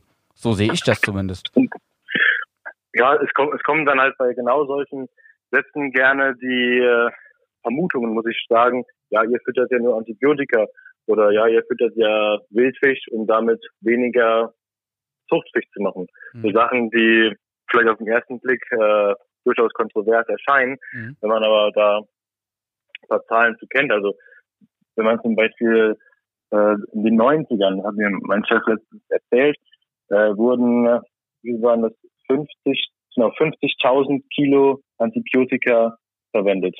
Also durchaus eine beachtliche Menge, wo man auch Kritik verstehen kann. Allerdings weil man dadurch einfach, äh, weil man dadurch auf einem viel engeren Raum mehr Fische halten kann. Ähnlich wie in der Hühnerzucht oder Putenzucht. Ist das so? Nee, da wird ja auch kein Antibiotika verwendet. da unterscheidet sich die, äh, die Landwirtschaft von der Aquakultur. Aber natürlich wird also, Antibiotika verwendet. Antibiotika-Pute, oh, ja klar, an, äh, Hähnchen, ja, Antibiotika-Hähnchen, Antibiotika-Puten. Natürlich werden die vollgeknallt mit Antibiotika, um sie einfach eng halten zu können. Ja, also wenn du, in, wenn du einem Tier Antibiotika verreichst, dann hat das eine sehr, sehr lange äh, Wartezeit, bis dieses Antibiotika weg ist. Ja, aber das, also, ist, das ist doch den Zustand scheißegal. Lass mich mal gerade googeln, weil das ist ja das, das äh, das ist auch mit ja, der gut, Grund, warum ich, fast noch, warum ich, fast nur noch Bio-Pute ähm, und Bio-Hähnchen esse, ja.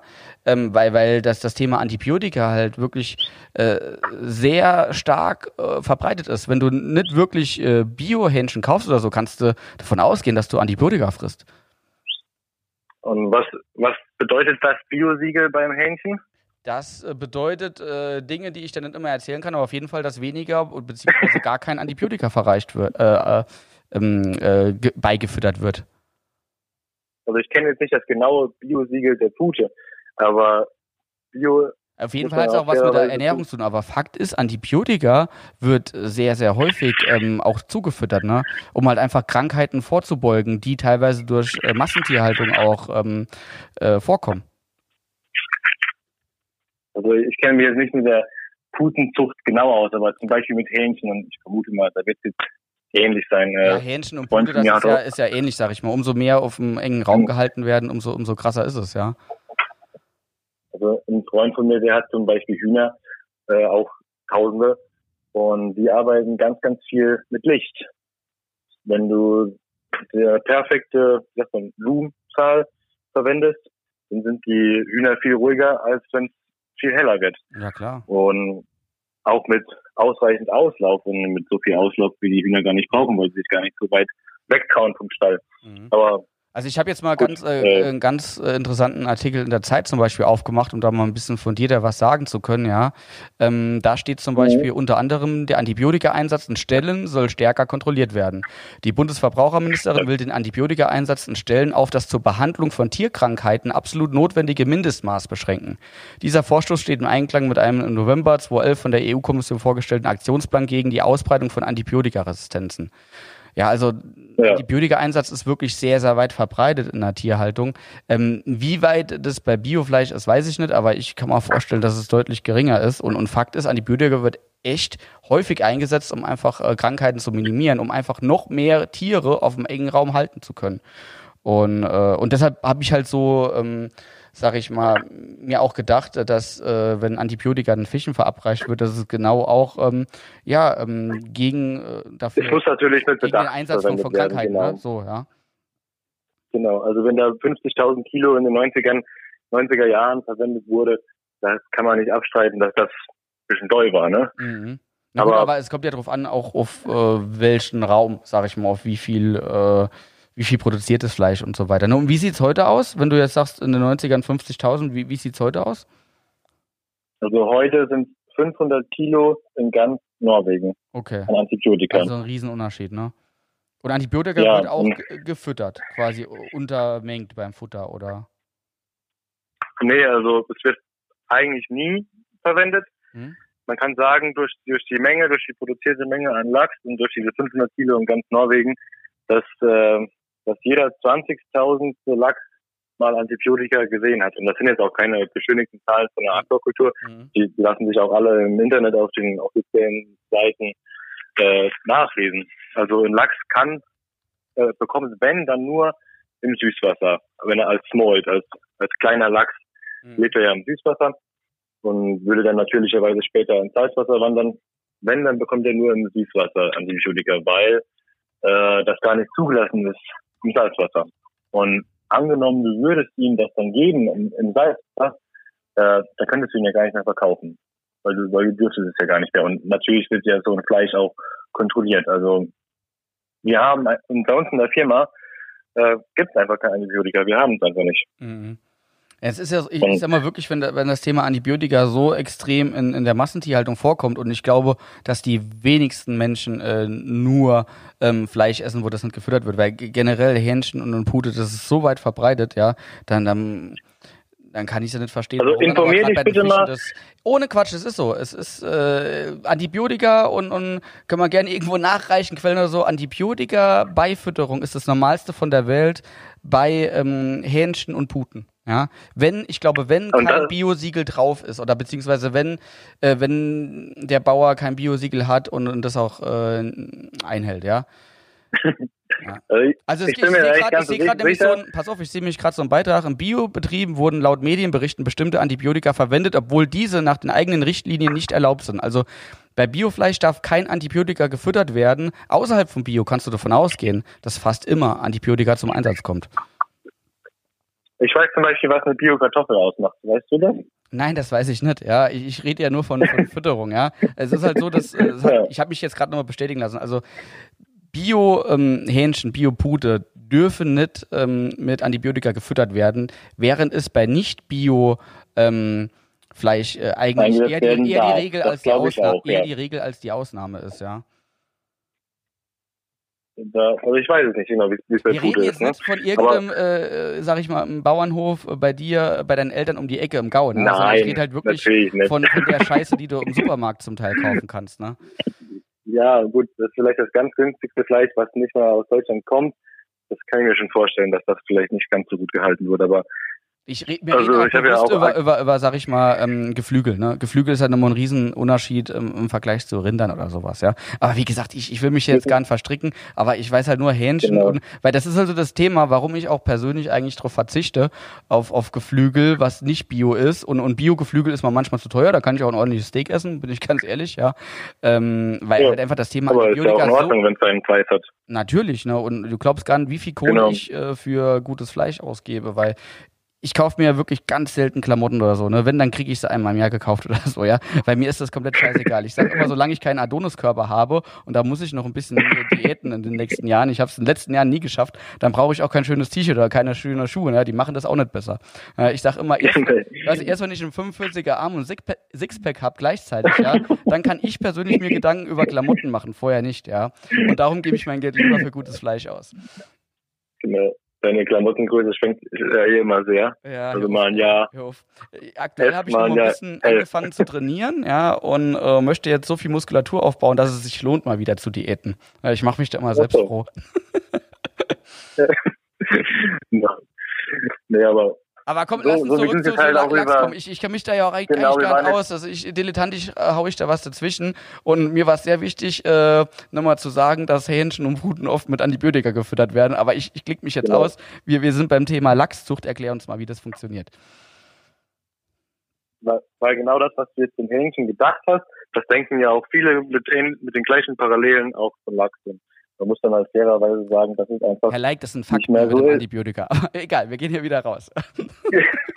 Gut, da reden wir nach dem Podcast nochmal drüber. Nee, da habe ich keine Zeit, ey. Ich will, heute, heute noch einmal trainieren. Rücken steht auf dem Plan.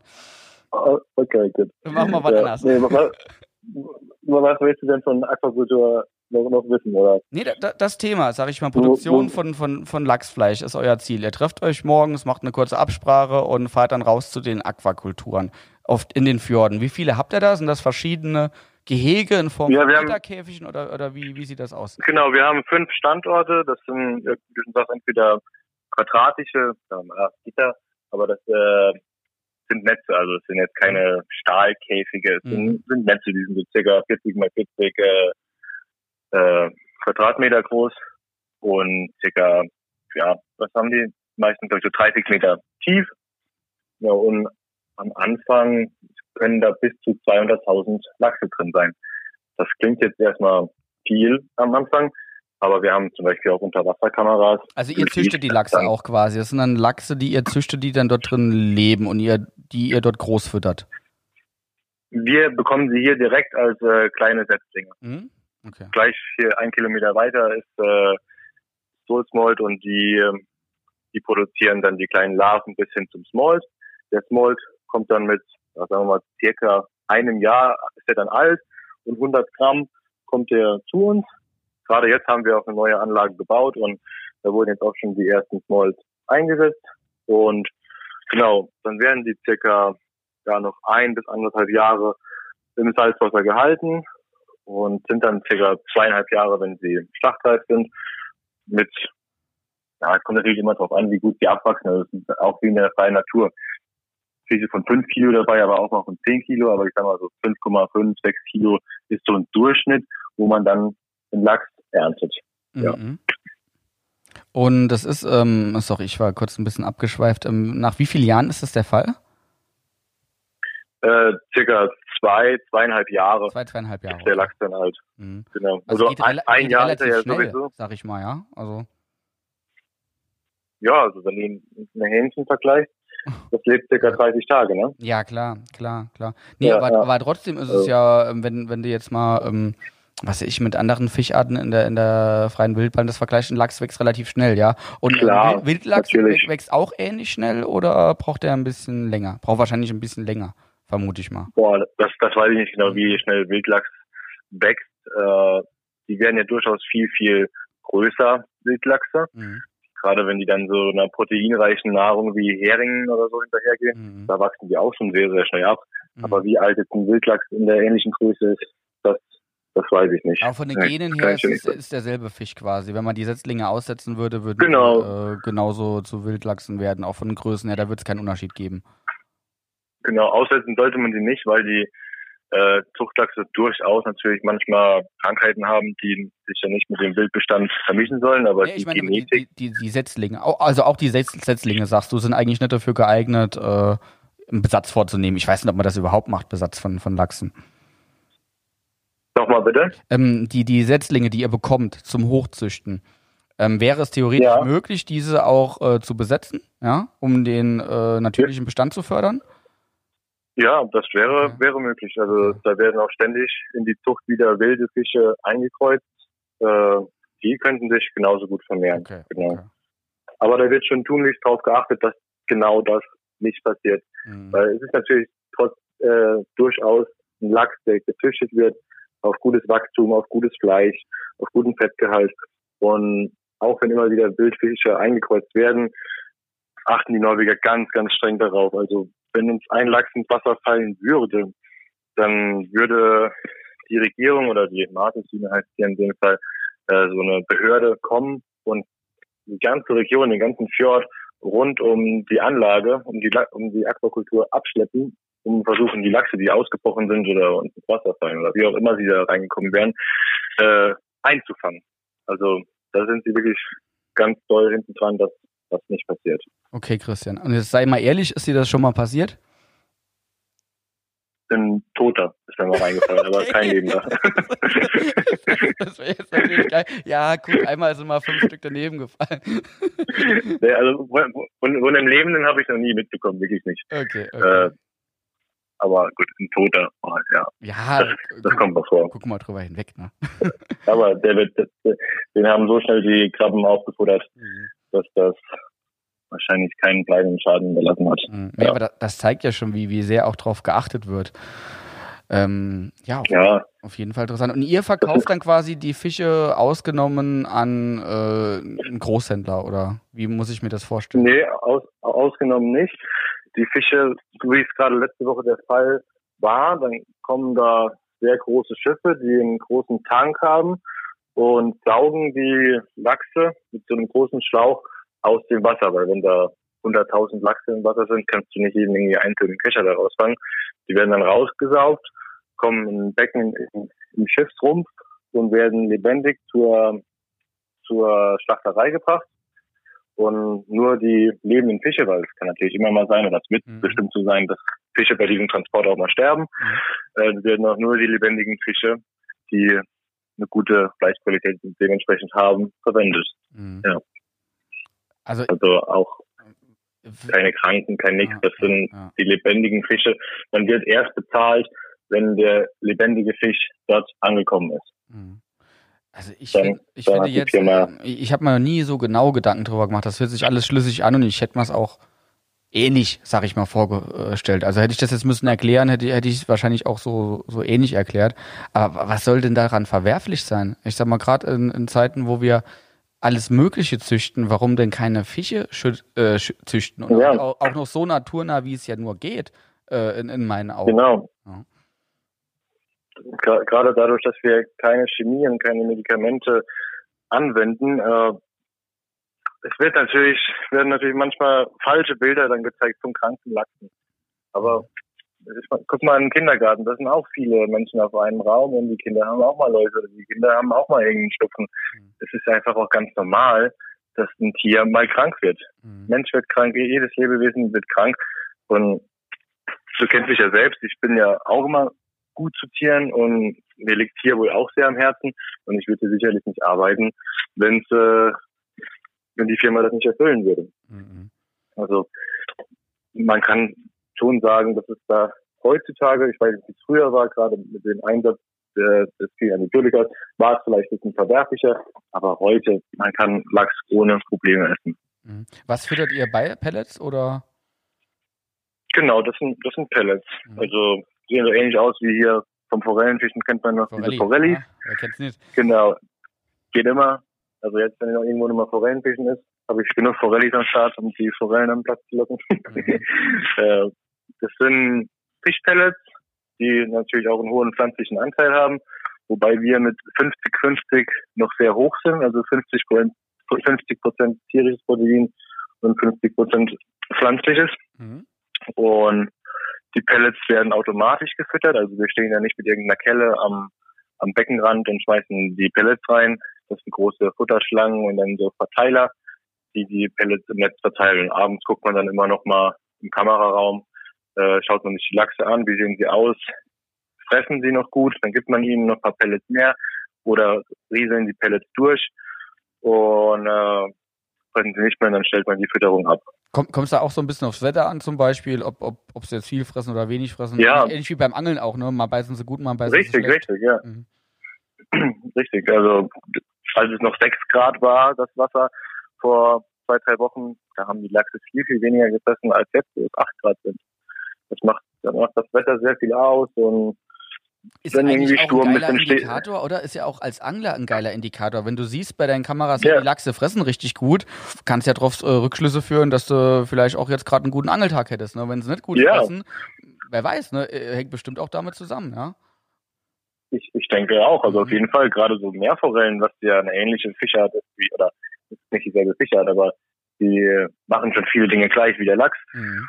Und als ich da letztens dann gesehen habe, ach, die Fische stehen sehr flach, das Oberflächenwasser ist warm und gut gefressen haben sie sogar in dem Fall auch. Also ich bin in die flache Bucht gefahren und war da dann ganz erfolgreich auf, auf Meerforelle. Das ist also, me mega spannend, ja. Es, es, es, ist schon cool, wenn man Fisch interessiert ist als Angler mhm. Und dann hier äh, mit seinem liebsten Tier arbeiten kann, noch was davon lernen kann. Und das ist auch immer wieder spannend. Und sag mal, ich habe ja auch so ein paar Fotos gesehen. Ich habe dich ja scherzeshalber auch schon hier äh, der nächste Krabbenfischer auf D-Max genannt. Und so ab und zu in der Mittagspause oder nach der Arbeit machst du ja mal so ein paar Experimente, legst mal so Netze, fängst mal so ein paar genau. Krabben, ja. Oder, oder angelst ja. mal auch von der Aquakultur aus? Oder, oder wie, wo war das da? Also am Anfang hast du doch riesengroße, fette Dorsche gefangen und äh, ich glaube auch längs und so. Ja, die. War das von der Aquakultur die, die aus oder wo hast du das gemacht? Ja, in der Nähe, in der Nähe von der Aquakultur habe ich mhm. die die gefangen, genau. Weil eigentlich ist ja von der Aquakultur ja verboten, so quasi als, als außenstehender Angler. Man darf ja irgendwie da nie nah dran fahren und angeln, ne? Oder wie, wie ist es? Gen genau, man muss da offiziell 100 oder 200 Meter Abstand halten. Äh, weil natürlich da auch viel Futter mal durchrieselt und die Fische wahrscheinlich auch unten drunter stehen, ne? Oder? Ist es so? Ja, mhm. so, definitiv ist es so. Also es rieselt immer mal wieder Futter durch wir sind natürlich daran interessiert, weil Futter unser teuerstes Gut ist in der ganzen Lachsproduktion, dass möglichst wenig Futter durchrieselt, aber es rieselt immer mal ein Pelle durch und unten drunter stehen dann die Seelachse, darunter stehen die Dorsche und ja, also zugegebenerweise, ich fahre da dann auch schon mal mit dem Boot bisschen an die Lachs, ja an die oder ran. hallo, das, da kann man ja mal ein Auge genau. Drücken, ne? Ist, ist so, also es ist ja mehr oder weniger unsere Farm und mhm. äh, ist natürlich alles nur aus Forschungszwecken, ganz klar. natürlich. Du ja, musst ja demnächst auch ein bisschen klar, Forschung betreiben, ne? Ich hoffe, dass Corona bald ja. vorbei ist und dann forschen wir da mal ein bisschen gemeinsam. Nee, also ich angel da schon manchmal, aber gerade wenn es jetzt so in meiner Freizeit ist an einem Wochenende, wo ich rausfahre, dann gucke ich schon, dass ich nicht an diesen Farben angel, weil man möchte ja dann auch wilde Fische irgendwo auf einem Plateau oder an einer Kante finden. Also schön gut, dass auch ist, dass da viele Fische, auch ja, Wildfische stehen an der Aquakultur. Äh, auf Dauer will man natürlich irgendwo im freien Fjord seine Fisch fangen. Mhm. Ja. Habt, habt ihr Angeltourismus bei euch in der Ecke so gar nicht, oder? Weil bei Norwegen hat wahrscheinlich seine Spots, aber da sind da wirklich auch Angeltouristen, die die Norwegen reisen zum Angeln machen und sich bei euch in der Nähe ja, doch. aufhalten, ja? Das gibt's hier auch, also momentan natürlich null, aber es gibt hier einige diese typischen Ferienhütten, die ein Leihboot direkt vor dem Haus haben mit einem Steg. Da gibt da gibt's schon ein paar auf der Insel. Also man kann ja ruhig mal sagen, das ist Sula, das liegt im Sonnefjord. Und Sonnefjord ist durch, durchaus ein bekannter Angelfjord, gerade weil ich an dem Übergang zum Meer wohne, was ja sowieso immer recht beliebte Stellen im Fjord sind, wo es dann raus aufs offene Meer geht. Also wir haben hier auch Angeltourismus, ja. Das heißt, Sommer, das ist nicht irgendwie so eine, so eine Insel, wo du halt mal guckst und so das Beste aus den äh, Bedingungen machst, sondern du hast halt wirklich vor der Haustür richtig gute Meeresangelbedingungen, kann man sagen. Ja, also Südnorwegen ist zwar immer ein bisschen verpönt, was das Angeln angeht, weil Nordnorwegen viel besser ist, das ist so, da muss man ganz klar zugeben. Aber hier fängst du immer noch genug. Also man findet die Fische vielleicht nicht ganz so einfach wie in den Lofoten oder oben am Nordkap. Aber hier fängt auch jeder seine Fische, der da ein bisschen zwischen den Fjord entlang fährt und die Plateaus und die Kanten und gibt's ja alles heutzutage mit Navionics. Äh, man kann ja immer noch gute Fische fangen. Also das ist ein beliebtes Angelrevier. Ganz interessant ist es, äh, was schätzt du, wie tief der Fjord wird, wenn man ein bisschen weiter ins Landesinnere fährt? Boah, ich habe gar keine Ahnung, wie tief ist ein Fjord, Landesinnere? 300 Meter. Keine Ahnung, ich kenne mich da null aus. also hier um die Ecke ist eine Stelle, die ist 1,2 Kilometer tief. Ja, okay, schon, schon tief. okay. Also, also vielleicht mit drei HR20 zusammen angebunden, könnte das so werden. Ne? Ja, ja. Also, das ist schon krass, was hier für Wassermassen sind, für ah. Wassertiefen sind. Äh, aber zum Glück ist es bei mir nicht ganz so wild. Das ist, ja, ich sag mal, mehr als 200 Meter Tiefe angel ich eigentlich nicht und das auch nur ungern und selten auf Längen. Ja, das also, macht doch keinen Spaß, so lange das Blei hochzupumpen, oder? Da denkt man doch auch. Oh. Nee. ab, ab und zu mache ich es mal, weil es ganz witzig ist. Es ist quasi wie Fiedern, nur in grob, da so ein Fischfetzen runterzulassen. Mhm.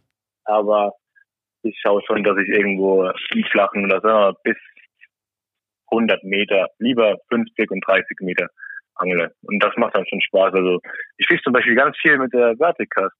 Und das sogar noch mit dem, mit einem Muster, was wir okay. damals äh, im EPRO, äh, am EPRO das erste Mal gefischt hatten. Das habe ich noch.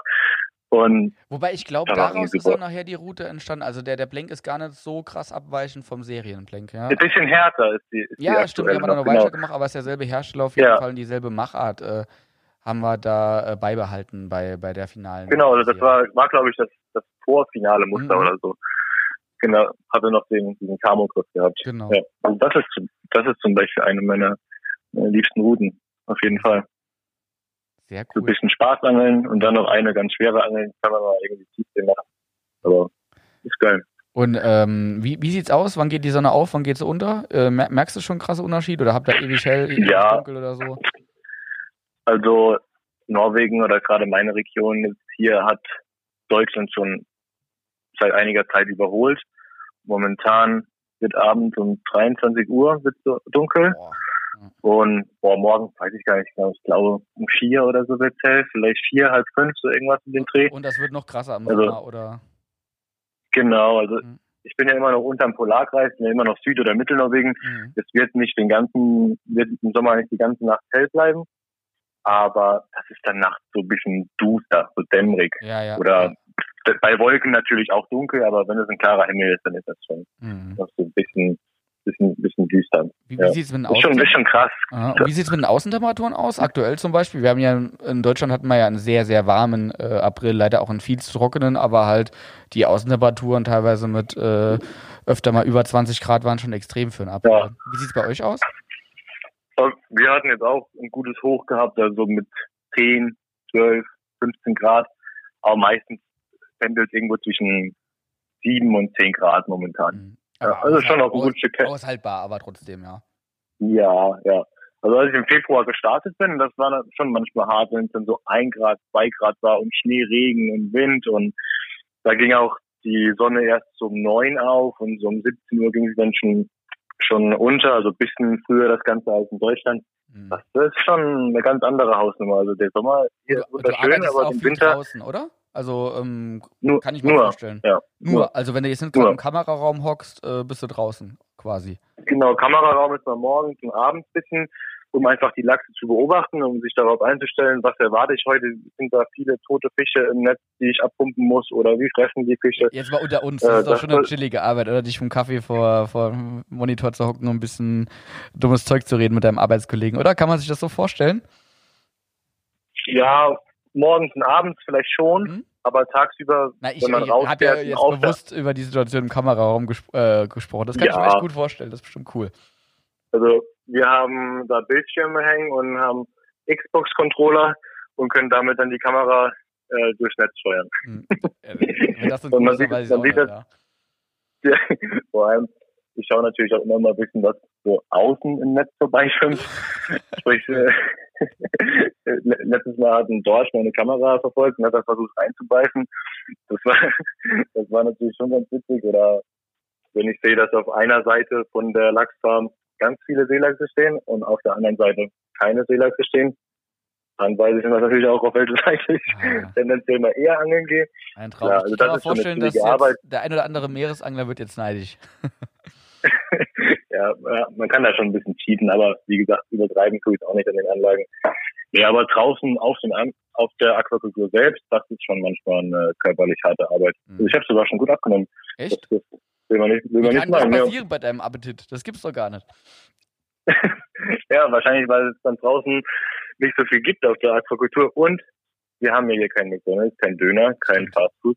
Gibt's ja einfach nicht. Du musst ja quasi alles selbst machen, mehr oder weniger. Oder, oder du wirst mal eingeladen, aber ansonsten so schnell mal an die Tanke ja. fahren ist da nicht. Oder habt ihr, so, habt, ihr, habt, ihr eine Tanke mit so Fertig Fertigkram? Ich bin ja total der Tankstellenliebhaber. Also für alle Podcast-Freunde, ja. Also wenn, wenn irgendwo, wenn ich Hunger habe oder Durst und äh, es ist irgendwo dann eine Tanke, ich fahre direkt an die Tanke. Ich liebe das. Ich liebe das. Das ist für mich Freiheit, ja. Nicht nur, sag ich mal, das Auto mit äh, Benzin voll zu tanken, sondern auch sich irgendwas Schweineteures ja. zu essen oder zu trinken zu kaufen. Überall, zu jeder Zeit. Für mich ist das Freiheit. Das sieht ja bei dir so ein bisschen anders ja. aus, wahrscheinlich jetzt gerade da auf der Insel. Ja, das ist nur so eine Selbstbedienungstanke mit Kartenzahlung. Oh, ist ja langweilig. Also nachts, genau, wenn du da nachts äh, irgendwie, weiß noch was wir nach der, nach der Arbeit in meinem kleinen Ferienjob bei dir auch immer an der Tanke angehalten haben, nee, das sieht schlecht aus, also da kriegst du nichts mehr dann. Also es so, kann, ist, so kann man das ja nicht machen. Okay. nee, nur, nur zum Urlaub dann im Sommer. Ja.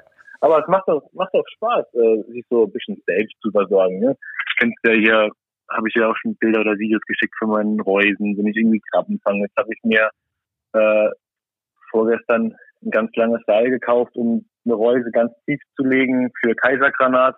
Das ist ein bisschen wie Hummer, nur noch geiler, oh. nur noch leckerer. Mhm. Ja, also den Leuten, den Hummer zu billig ist, die holen sich dann Kaisergranat. Kaisergranat heißen die, oder? genau, ja. Also wie Granate ohne E glaube G-R-A-N-A-T, glaube ich, ja, ja genau. Das, das, das war googeln. Sieht so aus wie so ein Mini-Hummer. Mhm. Genau. Äh, ich habe sie selbst noch nie gegessen, aber es schwärmt halt jeder sehr davon und genau, die Reuse, ich habe so zwei Mini-Reusen, also ich fange da nicht die Menge, das mache mach ich nur so Spaß oder habe mir ein kleines Hochbeet angelegt. Wenn man also ein bisschen Bock auf Natur hat, dann kann man sich hier schon gut versorgen. Also ich will nicht sagen, dass ich irgendein Allmüdi werde und, und hier äh, fernab von der Zivilisation äh, den Menschenkontakt scheue. Aber wenn man so ein bisschen was einfach selbst macht, das hat auch mal was. Mhm. Ich habe vorher in der Großstadt gelebt und der nächste Friseur war zwei Minuten entfernt und der nächste Supermarkt drei Minuten. Und ich habe immer nur für einen Tag eingekauft, weil ich mich äh, für mehr nicht entscheiden konnte. Ja. Und hier mache ich halt ein bisschen was selbst und kaufe ein bisschen längerfristig ein. Das ist schon cool. Ja, wie, wie, viel hast du abgenommen? Aber so ein bisschen Bäuchlein ist noch da, oder? Weil, weil Christian Like ohne Bäuchlein, ja. das kann ich mir ja gar nicht vorstellen. Nee, dann würdest du mich ja nicht mehr wiedererkennen. Nee, deshalb. Nee, also, ich habe mich tatsächlich gar nicht gewogen, aber ich merke es halt so. Hast, hast ja auch keine Waage, ne? Und, und, vier Stunden fahren für eine Waage zu kaufen, ist auch blöd. ist so, also Waage, boah, weiß ich gar nicht. Vielleicht gibt es die hier in dem kleinen Tante-Emma-Laden, vielleicht haben die sowas. Äh, aber ein bisschen schon, ja. Äh, sehr schön. Ja. Christian, war auf jeden Fall äh, mega interessant. Äh, jetzt haben wir 1,20. Äh, möchtest du zum Abschluss vielleicht noch, noch was erzählen? Brennt da noch was auf der Seele? Ja. Ähm, oder möchtest du einfach nur dich für die Aufmerksamkeit der Zuhörer bedanken? Ne? Hau mal raus, hast jetzt noch ein paar Minuten von mir aus, ne, wo wir die Leute noch ein bisschen bespaßen können.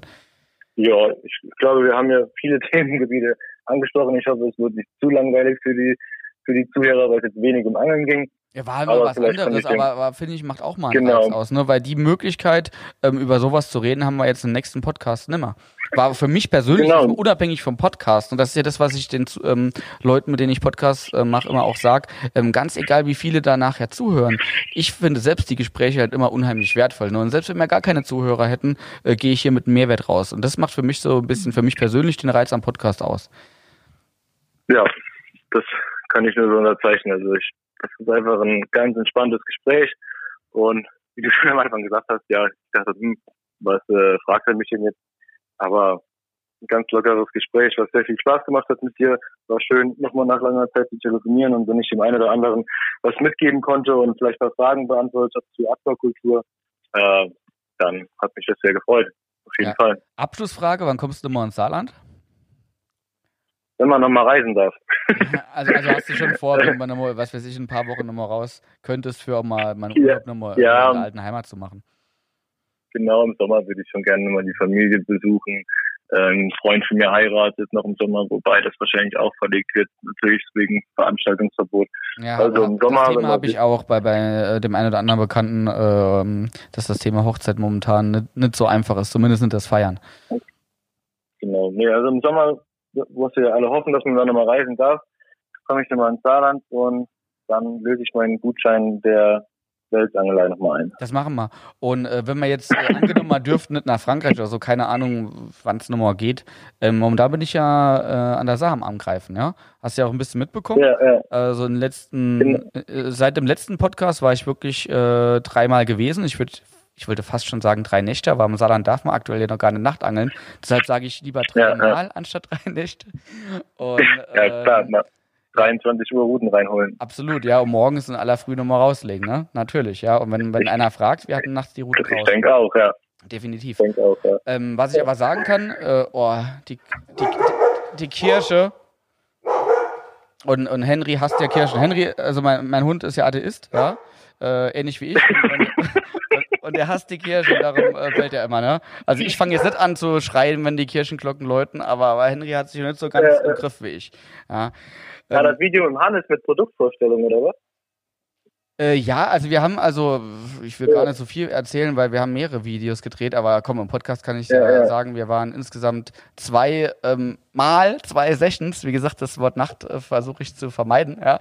Ähm, und wir hatten. Der äh, tagsüber angeln, genau. Natürlich, ja. Und wir haben jetzt Mal was, also an jedem Tag haben wir was gefangen, ja. Ähm, wie gesagt, wie groß der, also der eine Fisch hat man jetzt schon gesehen gestern, aber der andere Fisch, den sieht man dann in einem der nächsten Videos. Und ich war ja, ja. die Woche nochmal los. Äh, kann ich auch sagen, da ging leider nichts, aber ich bin relativ positiv überrascht, sag ich mal, mit Würmern und, und Kalamaris. Kalamaris mache ich immer ganz gern drauf, wenn man ein paar Fressfeinde hat, weil die doch öfter länger am Haken bleiben wie dann die Würmer. Wobei ähm, bei den aktuellen Wassertemperaturen und wenn man auch erst abends später die Routen legt, äh, wo die Grundel nicht so aktiv sind und auch ein bisschen, sag ich mal, mit ja. Hosen über Grund angelt, hat man auch gar nicht so das Grundelproblem. Ähm, und, und mit solchen Alternativködern in einem Fluss, wo keine Strömung vorherrscht, also nicht wie in der Elbe. An der Elbe kann man ja mit einer ja, ja. oder so überall, ja wo, wo Strömung ist, äh, auch äh, an, an Rhein und so weiter sieht es ähnlich aus, kann man ja den Köder durchaus noch aktiver, äh, attraktiver machen. An der Saar funktioniert das nicht. Attraktive anbieten, ja. Ja, ja, ja durch, durch die Strömung halt. Dass das Trudert dann ein bisschen oder mit einer Flügelupose an der Saar ist es ja fast wie, wie in einem Stillgewässer. Genau. Und ganz ehrlich, äh, dreimal angeln mit Würmern und davon äh, zwei von drei Trips äh, schöne Fische fangen, ähm, macht Perfekt. mich auf jeden Fall munter, ne? Und das stimmt mich froh. Eben. Und ich will dieses Jahr nochmal, wie ich es 2010 auch hatte, meine 30 Nächte haben. Ja, äh, sorry, ich will deine Nächte sagen, meine. Obwohl später im Jahr darf man ja Nachtangeln, ja. Ab, ab Juni ja, ist ja ein Wochenende mal Natürlich im Sommer Nachtangeln. Ja, ja, also 30 Nächte würde ich ganz gerne machen dieses Jahr. und, äh, und ich bin überzeugt, dass man da auch den einen oder anderen richtig guten Fisch fangen kann. Also beim PB an der Saar ist immer noch 1,95 und äh, wenn ich den dieses Jahr nochmal fange, müsste der auf jeden Fall über 2,5 Meter haben, weil das ist schon zehn Jahre her. Und äh, das ist auf jeden Fall das Ziel in diesem Jahr. Wir sind ja gerade dabei, ja, ja. Ähm, Halle zu bauen. Ja, da ist, ist immer beim Thema Inneneinrichtung dran. Ähm, das Thema Warenwirtschaft ist noch sehr groß. Äh, ein bisschen Krisenmanagement von Corona aktuell, wobei wir das ganz gut im Griff haben und es wird mhm. allmählich besser.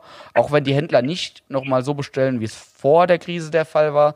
Ähm, Im Händlergeschäft, das läuft erst langsam nochmal allmählich an, aber zum Glück und jetzt auch mal ein, ein riesengroßes Dank und auch ein, ein Lob an unsere Community. In unserem Online-Shop wurde ganz gut eingekauft, so dass wir auf jeden Fall mit dem blauen Auge davongekommen sind. Ähm, und wir sind auch nochmal mit fast dem gesamten Team am Start, bis auf den Außendienst, der fängt wahrscheinlich nochmal nächste Woche an. Und äh, ja, ja. von daher, also Dankeschön an alle, die uns da unterstützt haben, ja, die bei uns online eingekauft haben. Und ich hoffe mal, dass die Händler bald auch nochmal stark am Start sind. Ich mach, hab mal da auch sowas überlegt. Also, so viel kann ich schon mal sagen. Ähm, es wird auf jeden Fall Dudes und Wilsons for free geben. Äh, die wird es auch im Fachhandel geben, sodass die Leute auch nochmal ihren persönlichen ähm, Lieblingshändler supporten. Das muss nämlich auch sein, wenn, wenn man nochmal die Leute massenhaft äh, zu den Händlern schicken kann, ja. Und sobald das der Fall ist, werden wir da eine coole Aktion machen. Und auf jeden Fall kommen wir mit einem blauen Auge davon. Und äh, das hat ganz gut funktioniert. Aber das Thema Hallenbau und auch Warenwirtschaft äh, steht noch an und deshalb habe ich halt auch dieses ja, ja. Jahr unabhängig von Corona gar keine Zeit, großartig in äh, Auslandsreisen zu machen, noch weitere Auslandsreisen. In Spanien war ich ja einmal. Und deshalb nehme ich mir dieses Jahr mein Hausgewässer vor und äh, ja. habe da richtig Bock drauf. Es ist einfaches Angeln, ich erwarte, da keine Massenfänge, aber ich will einfach mit einfachen Mitteln in einem Standardgewässer mal, mal nochmal gucken, was, was da so rumkreucht und fleucht und, und habe da total viel Bock drauf. Ja, das ist ja für die Zuschauer ist es wahrscheinlich sehr interessant, weil viele diese Standardflüsse mit wenig Strömung und großartigen, großartiger Struktur vor der eigenen Haustür haben. Und äh, hast du, glaube ich, schon mal einen Podcast erwähnt, äh, so ein Fisch, der zählt ja einfach auch viel mehr, wenn er im Hausgewässer ist, wenn er direkt vor der Tür gefangen wurde. Ne? Ich meine, nicht also jeder, ich meine, ich mein, Rhein, auch gerne ja, Rhein, Elbe, Oder ist ein mega geile Flüsse und wenn man die Möglichkeit hat, dort ähm, zu angeln, dann, dann um Gottes Willen, ja, mega. Dann guck mal, guck mal, Chris, ja. Hast du mitbekommen, was Chris in letzter Zeit nochmal fangt, ja? Unabhängig von seinem ja. Deutschland-PB mit 237 hat er ja. danach Nummer zugeschlagen. Es ist wirklich Wahnsinn, was Chris fängt. Also, ja. Und wenn man die Möglichkeiten hat. Gefühlt sieht man da täglich ein zwei Meter Welt. Ja. Das ist Wahnsinn. Natürlich würde ich das auch so machen, aber da das bei uns nicht ja. so einfach geht und ich halt äh, mit einer halben Stunde Fahrzeit kein anderes Gewässer erreiche, ähm, fische ich halt dort äh, wo ich fischen kann, ja, mit wenig Zeitaufwand. Und, und das möchten wir den Leuten auch einfach mal zeigen und auch dann wirklich bewusst mal sagen, hey, wie es jetzt Hannes auch im Video gemacht hat, Hannes hat halt acht Nächte in Folge geplankt und das möchten wir halt einfach mal sagen, um die Leute auch zu ermutigen, dass es durchaus normal ist, auch wenn man genau weiß, was man macht und schon sehr viele Wälse gefangen hat in seinem Leben, ist es halt einfach so, dass man an Standardgewässern mit legalen Ködern auch öfter mal blenkt, ja, wenn man keine gute Zeit erwischt. Ja, ja. Und da muss man einfach nur durchhalten und irgendwann äh, erwischt man äh, halt einfach eine gute Nacht oder vielleicht auch mal die Nacht der Nächte und, und fängt halt auch mal einen dicken Fisch. Weil dicke Fische gibt es mittlerweile fast überall. Man muss nur sich durchspeisen und durchackern.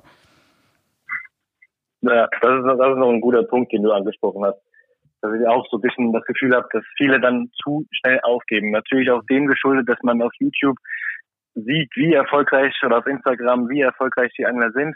Aber äh, das, das, Thema hatte ich ja heute, so, ja. das Thema hatte ich gerade heute noch. Hannes hat gesagt, hey, hier so nach unseren guten Sessions, ich habe jetzt nochmal das eine oder andere Mal geblinkt und es ist immer doof, wenn ich filme, das Material dann nicht zu verwenden. Ich sage, warum denn nicht?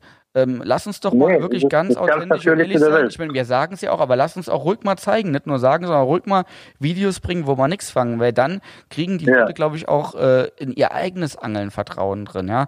Weil ansonsten, Richtig, jeder ja. will sich ja immer nur mit großen Fischen und vielen Fischen profilieren, aber ich glaube, das ist der falsche Weg. Ja, das ist schlimm. Ja, ich glaube, das ja. ist der komplett falsche Weg. Ich glaube, man sollte wirklich ähm, einfach den Leuten erzählen, wie es ist, sodass sie auch mehr Mut fassen und mehr Vertrauen in ihr eigenes Fischen bekommen, auch wenn ab und zu mal geplenkt wird, weil gerade beim Welsangeln, es ist nun mal König des Süßgewässers und Plenken gehört einfach mal dazu. Das muss man, glaube ich, laut und deutlich ja, ja. mal sagen.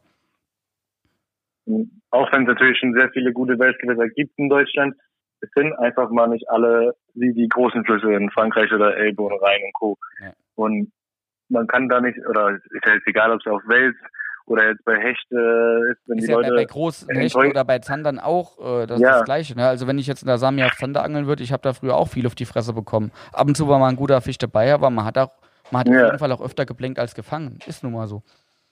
Genau, es ist einfach mal keine Elbe oder Nordostseekanal. Mhm. Aber das ist ja auch überhaupt nicht schlimm. Ne? Man muss wenn man jeden kleinen Fisch auch zu schätzen weiß und gerade wir das in den Videos glaube ich, auch ganz gut umsetzen. Ich erinnere mich noch an das Video von Hannes, als er in Frankreich war. Und da, wie, die Tage hat er geplenkt und am Schluss dann doch noch ein, zwei gefangen? Ja, ja, also die haben sogar, ich glaube, sechs, sieben ja. gefangen insgesamt, aber es hat, ich glaube, fünf Nächte in Folge an einem Top-Gewässer, genau. eigentlich vermeintlich in einer guten Jahreszeit, ähm, geblenkt. Aber äh, Hochwasser, ja. die Fische waren voll, sie haben nicht gefressen und dann hockt man auch mal in einem Top-Gewässer fünf Tage und fängt nichts. Und das sind wunderbare Videos, die einfach jeder kennt, weil jeder auch einfach mal blank. Das mhm. gehört einfach dazu. Ja, es, es ist so. Ne? Genau. Wir, wir, zeigen ja auch, ähm, sage ich mal, die Situation, wenn wir so mit der Kamera einfangen können, wo es richtig gut läuft. Ja. Und äh, da finde ich, gehört es auch dazu, dass man einfach auch mal ähm, Situationen zeigt, die jeder kennt, wo es nicht läuft, ja. Und, und genau ja, so ja. werden wir das auch weitermachen. Ja, wir, wir sind keine, die sagen, wir sind die, wir sind die geilsten, wir fangen immer. Nee, wir, wir ähm, Nein gucken auch öfter mal in die Röhre. Ja, ähm, viele Teammangler von uns sind viel am Wasser, weshalb sie wissen, was sie tun, aber auch wenn man weiß, was man tut, fängt man nicht immer Fisch. Und ich glaube, das muss man einfach viel, viel mhm. deutlicher auf Social Media auch mal erwähnen. Genau. Vielleicht ist das ja noch ein guter, guter Schluss von der oder eine gute Auswirkung von der Corona-Phase, dass die Leute vielleicht noch mal ein bisschen bodenständiger werden, sagen, oh komm, dann reise ich jetzt halt nicht äh, mhm. zu, nach Rügen für Hechte oder fahre ich halt nicht nach Spanien für Welt, sondern freue mich einfach zu Hause Absolut. über einen kleinen Fisch aus dem heimischen Gewässer. Und man muss sich, ich gehe sogar so weit, ähm, man muss sich nicht über kleine Fische freuen, man muss sich auch einfach mal im Angeln selbst erfreuen, unabhängig davon, äh, Richtig, ob man ja. was fängt, weil ich glaube, dann ist man wirklich angekommen, dann ist man mit seinem Hobby, Hobby im Reinen, wenn man, wenn allein schon die genau. das draußen am Angeln sein, ja, wenn einem das schon reicht, dann ist alles andere ein Sahnehäubchen, dann macht es richtig Spaß. Genau so wie ich hier gesagt habe, mit der Natur, wenn dir das schon reicht, wenn du einfach durch eine, durch eine Bucht fährst, ein Fjord, und äh, nichts fängst, weil das ist auch, auch so ein Ding, dass viele glauben, dass in Norwegen einen wirklich ins Boot bringen und das ist gewiss nicht so. Also ich habe gerade bei meiner letzten Ausfahrt habe ich die ersten fünf Stunden 30 Liter Spitzer fahren und einen Minifisch gefangen. Ne? Und war trotzdem happy, weil war schönes Wetter und ich war draußen. Ja, also auch so blöd, auch so blöd dieser Spruch immer klingt, aber wenn man das wirklich äh, mit der Natur wissen zu schätzen weiß, mein Gott, dann klappt halt das nächste Mal. Und Christian, ich glaube, das ist doch ein schöner, versöhnlicher Abschluss für diesen Podcast. Ne? Ähm, sind wir mal auf ein paar andere Dinge eingegangen, die vielleicht äh, viele Leute äh, in der Heimat mehr betreffen als das Thema Aquakultur, ähm, wobei das Thema Aquakultur auch super interessant war. Ja, ich glaube 1,32, ja, ähm, zumindest für diesen Part. Das passt. Danke für alle, die dran geblieben sind. Definitiv. Und ja. wir zum Schluss angehört äh, haben. Genau. Ich hoffe, euch, euch hat es ein bisschen gefallen. Und dann bis vielleicht zum nächsten Podcast. Bis zum nächsten Podcast. Wenn du im Saarland bist, holen wir das äh, spätestens nach, ja. Dann können wir mal noch so ein bisschen. Nee, wir holen die nach, wenn du hier in Norwegen bist. Oder wenn ich, ja gut, das kommt so ein bisschen auf, ich glaube dieses Jahr nicht, ne? Ich glaube, du bist eher im Saarland als ich in Norwegen, ja. Stimmt, wahrscheinlich bin ich früher im Saarland, aber Deshalb. vielleicht bleibe ich ja hier und dann kommst du nächstes Jahr. Genau, genau, das sehen wir dann. Christian, vielen Dank für den Podcast. Äh, wir bleiben weiter in Kontakt, quatschen gleich noch zwei, drei Minuten nach dem Outro. Ich schmeiß jetzt das Outro an und äh, Machen wir so. Ansonsten halt die Ohren steif ja. und liebe Hörer vom Christian Like werdet ihr noch ein bisschen was hören. Vielleicht gibt er uns ja mal auch ein paar coole Fotos vom Meeresangeln, die können wir dann auch mal unterstreuen. Auch wenn da ein paar Kommentare laut werden und wieder die Meeresrange fordern. Keine Sorge, von uns wird so schnell, sage ich auch dir, Christian, keine Meeresrange kommen, weil wir haben im Raubfischbereich noch ein bisschen was zu tun und im Welsangeln aus. Also Meeresangeln, äh, äh, da kommt eher Karpfen als Meeresangeln. Äh, aber alles sag, gut. Ich, ich freue mich schon sehr über die schweren Food-Checker. Ja, ja. Ich sag aber auch niemals nie, ne? Das muss an dieser Stelle auch mal gesagt werden. Wer weiß, was wir in Zukunft weiß, machen werden. Und mit wem wir so kooperieren werden. Und ob aus mir nochmal ein richtiger Meeresangler wird. Man weiß es nicht, ja? Bin ja noch in Anführungsstrichen. Christian, hau rein, wir quatschen genau. gleich noch ein bisschen, ne? Alles klar, bis dann. Ciao, Macht's gut. So, Schluss mit dem Zack Fishing Podcast. Zumindest für heute. Wir hoffen, euch hat's gefallen. Seid auch beim nächsten Mal wieder dabei, wenn Carsten einen neuen Gast vor das Mikro zerrt und mit ihm über alle möglichen und unmöglichen Themen rund um den Angelsport plaudert. Bis dahin, haut was raus, wenn's ans Wasser geht und bleibt sauber.